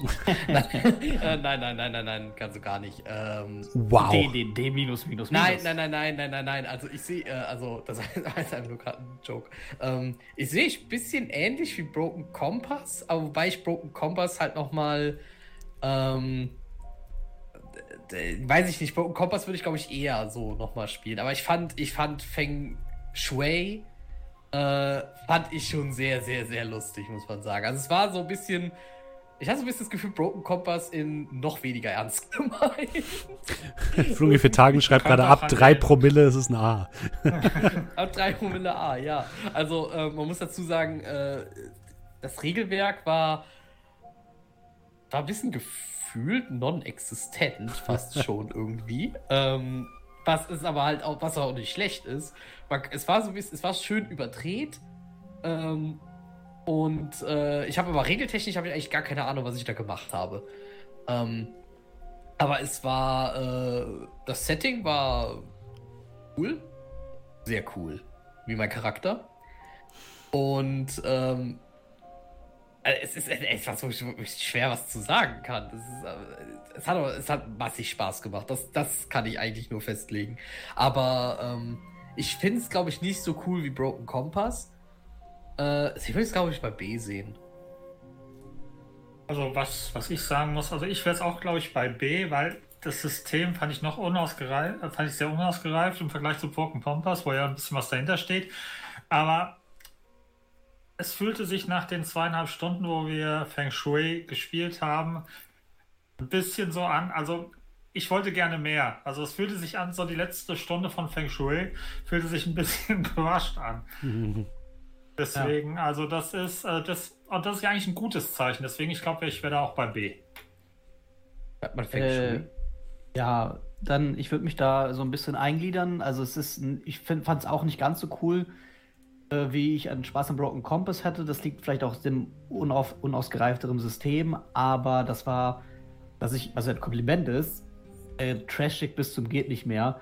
Hat super viel Spaß gemacht. Ich fand diese Mechaniken, die mir bei Broken, die, die, die es bei Broken Compass nicht gibt, dieses, ja, okay, dann hatte ich halt mehrere Gegner auf einmal weg. Die gab es bei Broken Compass, glaube ich, auch. Ähm, aber was ich ganz cool fand, war das, Kamp äh, fand, war das Kampfsystem. Also, äh, das war ja so das erste Mal, dass ich das Regelwerk gespielt habe. Und das erste Mal, dass ich mit so einem Kampfsystem, äh, weiß nicht, ob es auch einmalig ist am Markt, weiß ich natürlich nicht. Aber dieses, hey, du würfelst und dann hast du da deinen Aktionspunkt und dann gehst du halt einfach runter und wenn du halt super weit, super gut gewürfelt hast, dann bist du zwei, dreimal dran, bevor die Gegner was machen können. Und das fand ich ziemlich cool. Das hat echt viel Spaß gemacht, dass man noch mehrere Aktionen pro Runde hat. Ähm, ja, schwierig. Es ist nicht so cool wie Broken Compass, aber den Spaß, den ich damit hatte, könnte ich trotzdem bei A einsortieren. Ich schwank dann aber auch zwischen B und A, weil äh, es sehr schwierig ist für mich. Äh, genau, der gute André war ja nicht dabei. Ähm, Feng Shui ist halt irgendwie so ein One-Trick-Pony. Es kann eine Sache richtig gut, das ist Kämpfen, und alles andere ist quasi nicht vorhanden. Also ich glaube, sämtliche Skills haben eigentlich irgendwie mit dem Kampfsystem zu tun. Und es gibt so zwei, die man dann hat, ja. die nicht mit dem Kampf Kämpfen zu tun haben. Ja, also worüber dann alles andere abgehandelt wird. Ja. Wenn du nicht nur kämpfen willst und so, dann ist das, ist das jetzt auch nicht für, für diepe Stories oder. Nee, richtig. Und es ah. hat vor allem auch, es gibt äh, quasi wenig Möglichkeiten zur Charakterentwicklung. Es ist so ein typisches One-Shot-System. Äh, es hat aber sehr viele schöne kleine Quirks, wie eben, dass eine Schrotflinte mehr Schaden macht, wenn man Kaching ruft. Finde ich, ja. find ich fantastisch. Da kommt ähm, ein B-Ding. Es ist ein B-Ding, glaube ich. Cooles Auto. Also, generell war alles sehr, sehr cool. Die Community sagt C, aber das lag vielleicht auch an mir, weil ich äh, die Story nicht ganz so gut rübergebracht habe, muss ich auch fairerweise sagen. Das Kampfsystem reißt halt auch einiges wieder raus. Ne? Es könnte auch ein C-Ding sein, aber wenn das Kampfsystem nicht wäre, dann wäre es wahrscheinlich sogar ein D. Also ähm, hätte jetzt gar kein Alleinstellungsmerkmal, außer dass es Trash ist. Was ich mal, was ich sehr empfehlen kann und weswegen ich mir auch das angeguckt hatte, äh, das System ist ähm, die Feng Shui-Runde vom Invictus-Stream. Ich packe die euch unten auch wieder rein. Ähm, die ging, geht ein bisschen länger, ist aber viel, viel, viel, viel, viel, viel ähm, nicht thematischer, sondern viel, viel atmosphärischer, weil die einfach viel mehr drin sind in diesem ganzen äh, Asia-Actionfilm-Genre äh, als ich. Und das hat richtig, richtig Bock gemacht, sich das anzuhören. Kann ich nur jedem empfehlen. Ähm, vom Invictus-Stream, ich packe den Link unten in die Beschreibung, ist äh, großartig. Allein schon der Trailer für diese. Ähm, für jetzt lief es kurz an. Äh, allein schon der Trailer für die Season, die die gemacht haben, ist großartig. Ich kann es nur sehr empfehlen. Damit sind wir am Ende unserer kleinen Tierlist. sowas nicht, hä? Ich hätte, ich hätte weil ich nicht eine, unfähig bin. Eine kleine Ergänzung noch, weil ja. das hat es ähnlich wie Blades in the Dark nämlich heute nicht mehr in die Liste geschafft. Oh ja, was denn? Ähm, brauchen, brauchen wir auch gar nicht groß für reden, eher nur, was ich nur, meine, my two cents dafür. Äh, Deadlands. Ah ja, stimmt. Äh, ah. Savage Worlds äh, S-Tier für mich. Einfach weil äh, für mich so das Nonplusultra, wenn es darum geht, vor allem für One-Shots, aber man kann auch Kampagnen sehr gut damit spielen. Ähm, einfache Systeme. Weißt du, ich habe einfach ähm, die von allen privaten Runden, die ich so geleitet habe, und äh, ich bin jetzt nicht der erfahrenste Spielleiter und meine Spieler waren erst recht alles andere als erfahren. Ähm, aber Savage Worlds ging einfach immer super, super, super gut von der Hand. Ähm, also das Savage Worlds richtig gut und Deadlands, ich meine Supernatural und Cowboys, also ne, ja. ist, ist Bombe. Aber das ist jetzt nur, wie gesagt, ist nicht in der offiziellen Tierlist mit drin, brauchen wir nicht zu bewerten. Aber, Hast du aber vollkommen recht. Ja. Danke. Ja, ich muss mich kurz einbringen. Savage Worlds viel gespielt, viel geleitet. Super System, mega gut. Es gibt so viele Settings, da kann man sich gar nicht dran satt sehen. Aber explodierende Würfel sind cool, aber auch nicht so cool. Für mich ja. waren die cool, als ich dann in zwei Runden beim ersten Angriff einen Spieler komplett vernichtet habe, also unrettbar vernichtet habe. Nicht so cool natürlich, wenn dann äh, der Endboss einfach gewonnen-hittet wird mit 60 Schaden. Ähm. ja, passiert alles. Aber das hatten, da haben wir auch eine, die Piratenkampagne gespielt in Savage Worlds, ne? Ja. Sehr schönes System. Macht, macht sehr viel Spaß. Explodierende Würfel sind gefährlich, ja. Definitiv. Als Alternative zu so Universalsystemen, die man mit allen möglichen Settings benutzen kann, kann ich auch nochmal Fate empfehlen. Das habe ich sehr viel gespielt und hat mir auch sehr viel Spaß gemacht. Aber das nur am Rande. Äh, wir gucken noch einmal ganz kurz durch die Tierliste einmal durch, bevor wir dann zum Ende kommen. Und wir sehen hier im S-Rang ganz, ganz oben. Wir fangen mal unten an. Bei D haben wir nichts.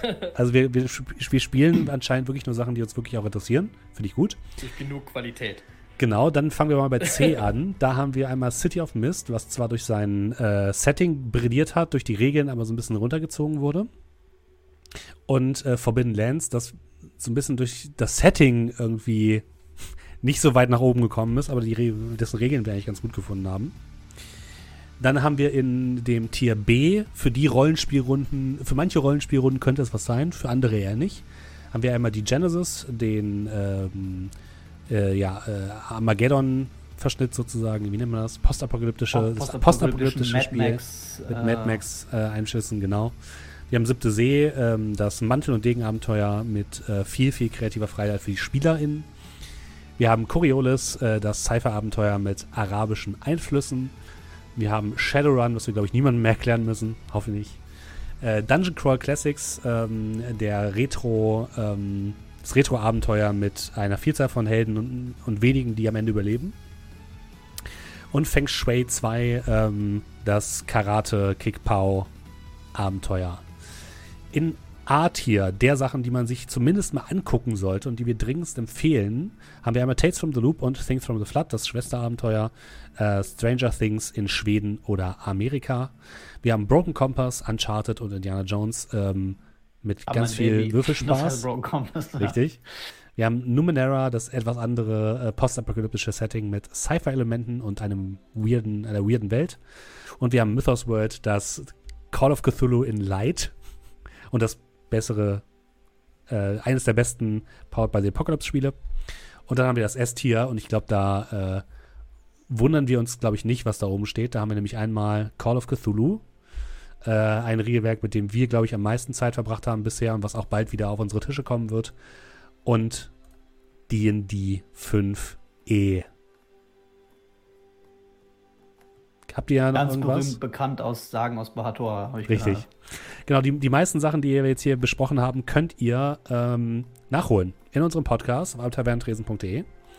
Ähm, da haben wir das meiste tatsächlich auch gespielt. Manche Sachen in kleineren Varianten, wie Mythos World, haben wir nur ein oder zwei Mal gespielt. Numenera auch nur einmal am Tavernentag. Manches aber auch in ganz, ganz langen Kampagnen, wie zum Beispiel äh, Dungeons Dragons in unserer Sagen aus Bahator-Kampagne. Äh, alle anderen Sachen, die ich mal woanders gemacht habe oder wo ich Sachen empfehlen würde, was ihr euch mal anhören könnt, wie zum Beispiel zu The Genesis oder zu Feng Shui, äh, packe ich euch unten in die Beschreibung. Und äh, wie immer gilt natürlich, wenn ihr uns unterstützen wollt, dann ähm, könnt ihr es tun über Twitch mit einem, ähm, mit einem ganz einfachen Sub. Und weil gerade die Frage kommt, wo würdest du die in die DSA einordnen, das sollten wir lieber nicht besprechen heute, glaube ich. Besser, Das- bess- besser nicht. Sonst müssen wir die, die, die, äh, die, Tier, die Tiers nach unten erweitern. Nein.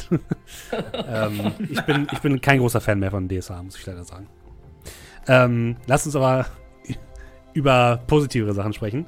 Ähm, genau, ihr könnt uns unterstützen über einen Twitch-Sub beispielsweise. Ähm, wenn ihr Amazon Prime-Kunde seid, dann könnt ihr ähm, das sogar einmal im Monat kostenlos machen, dann bezahlt ihr nicht mehr.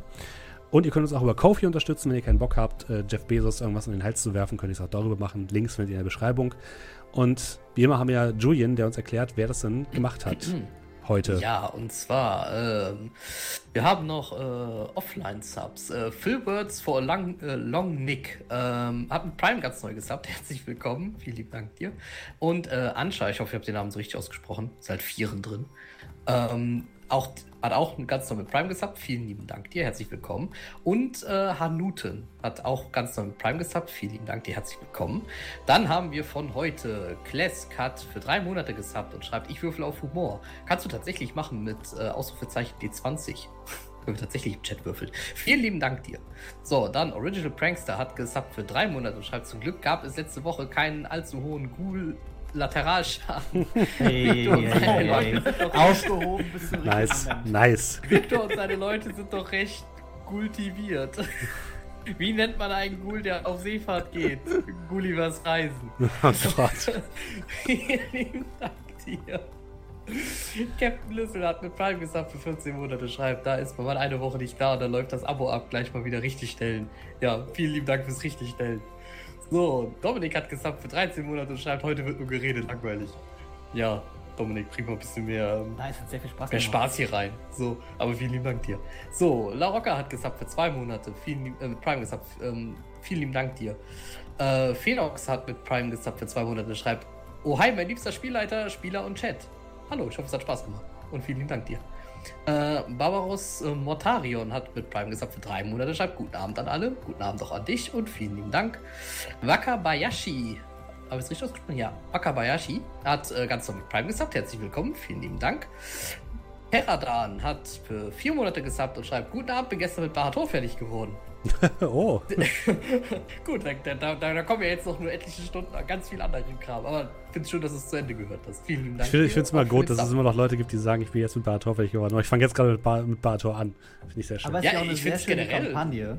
Ja, Richtig, das das, ist- das ist zeitlos. Das ist ja die Frage, was man da als nächstes anhört. Ne? Aber macht man einfach chronologisch weiter oder die Best-ofs? ja, chronologisch würde ich sagen.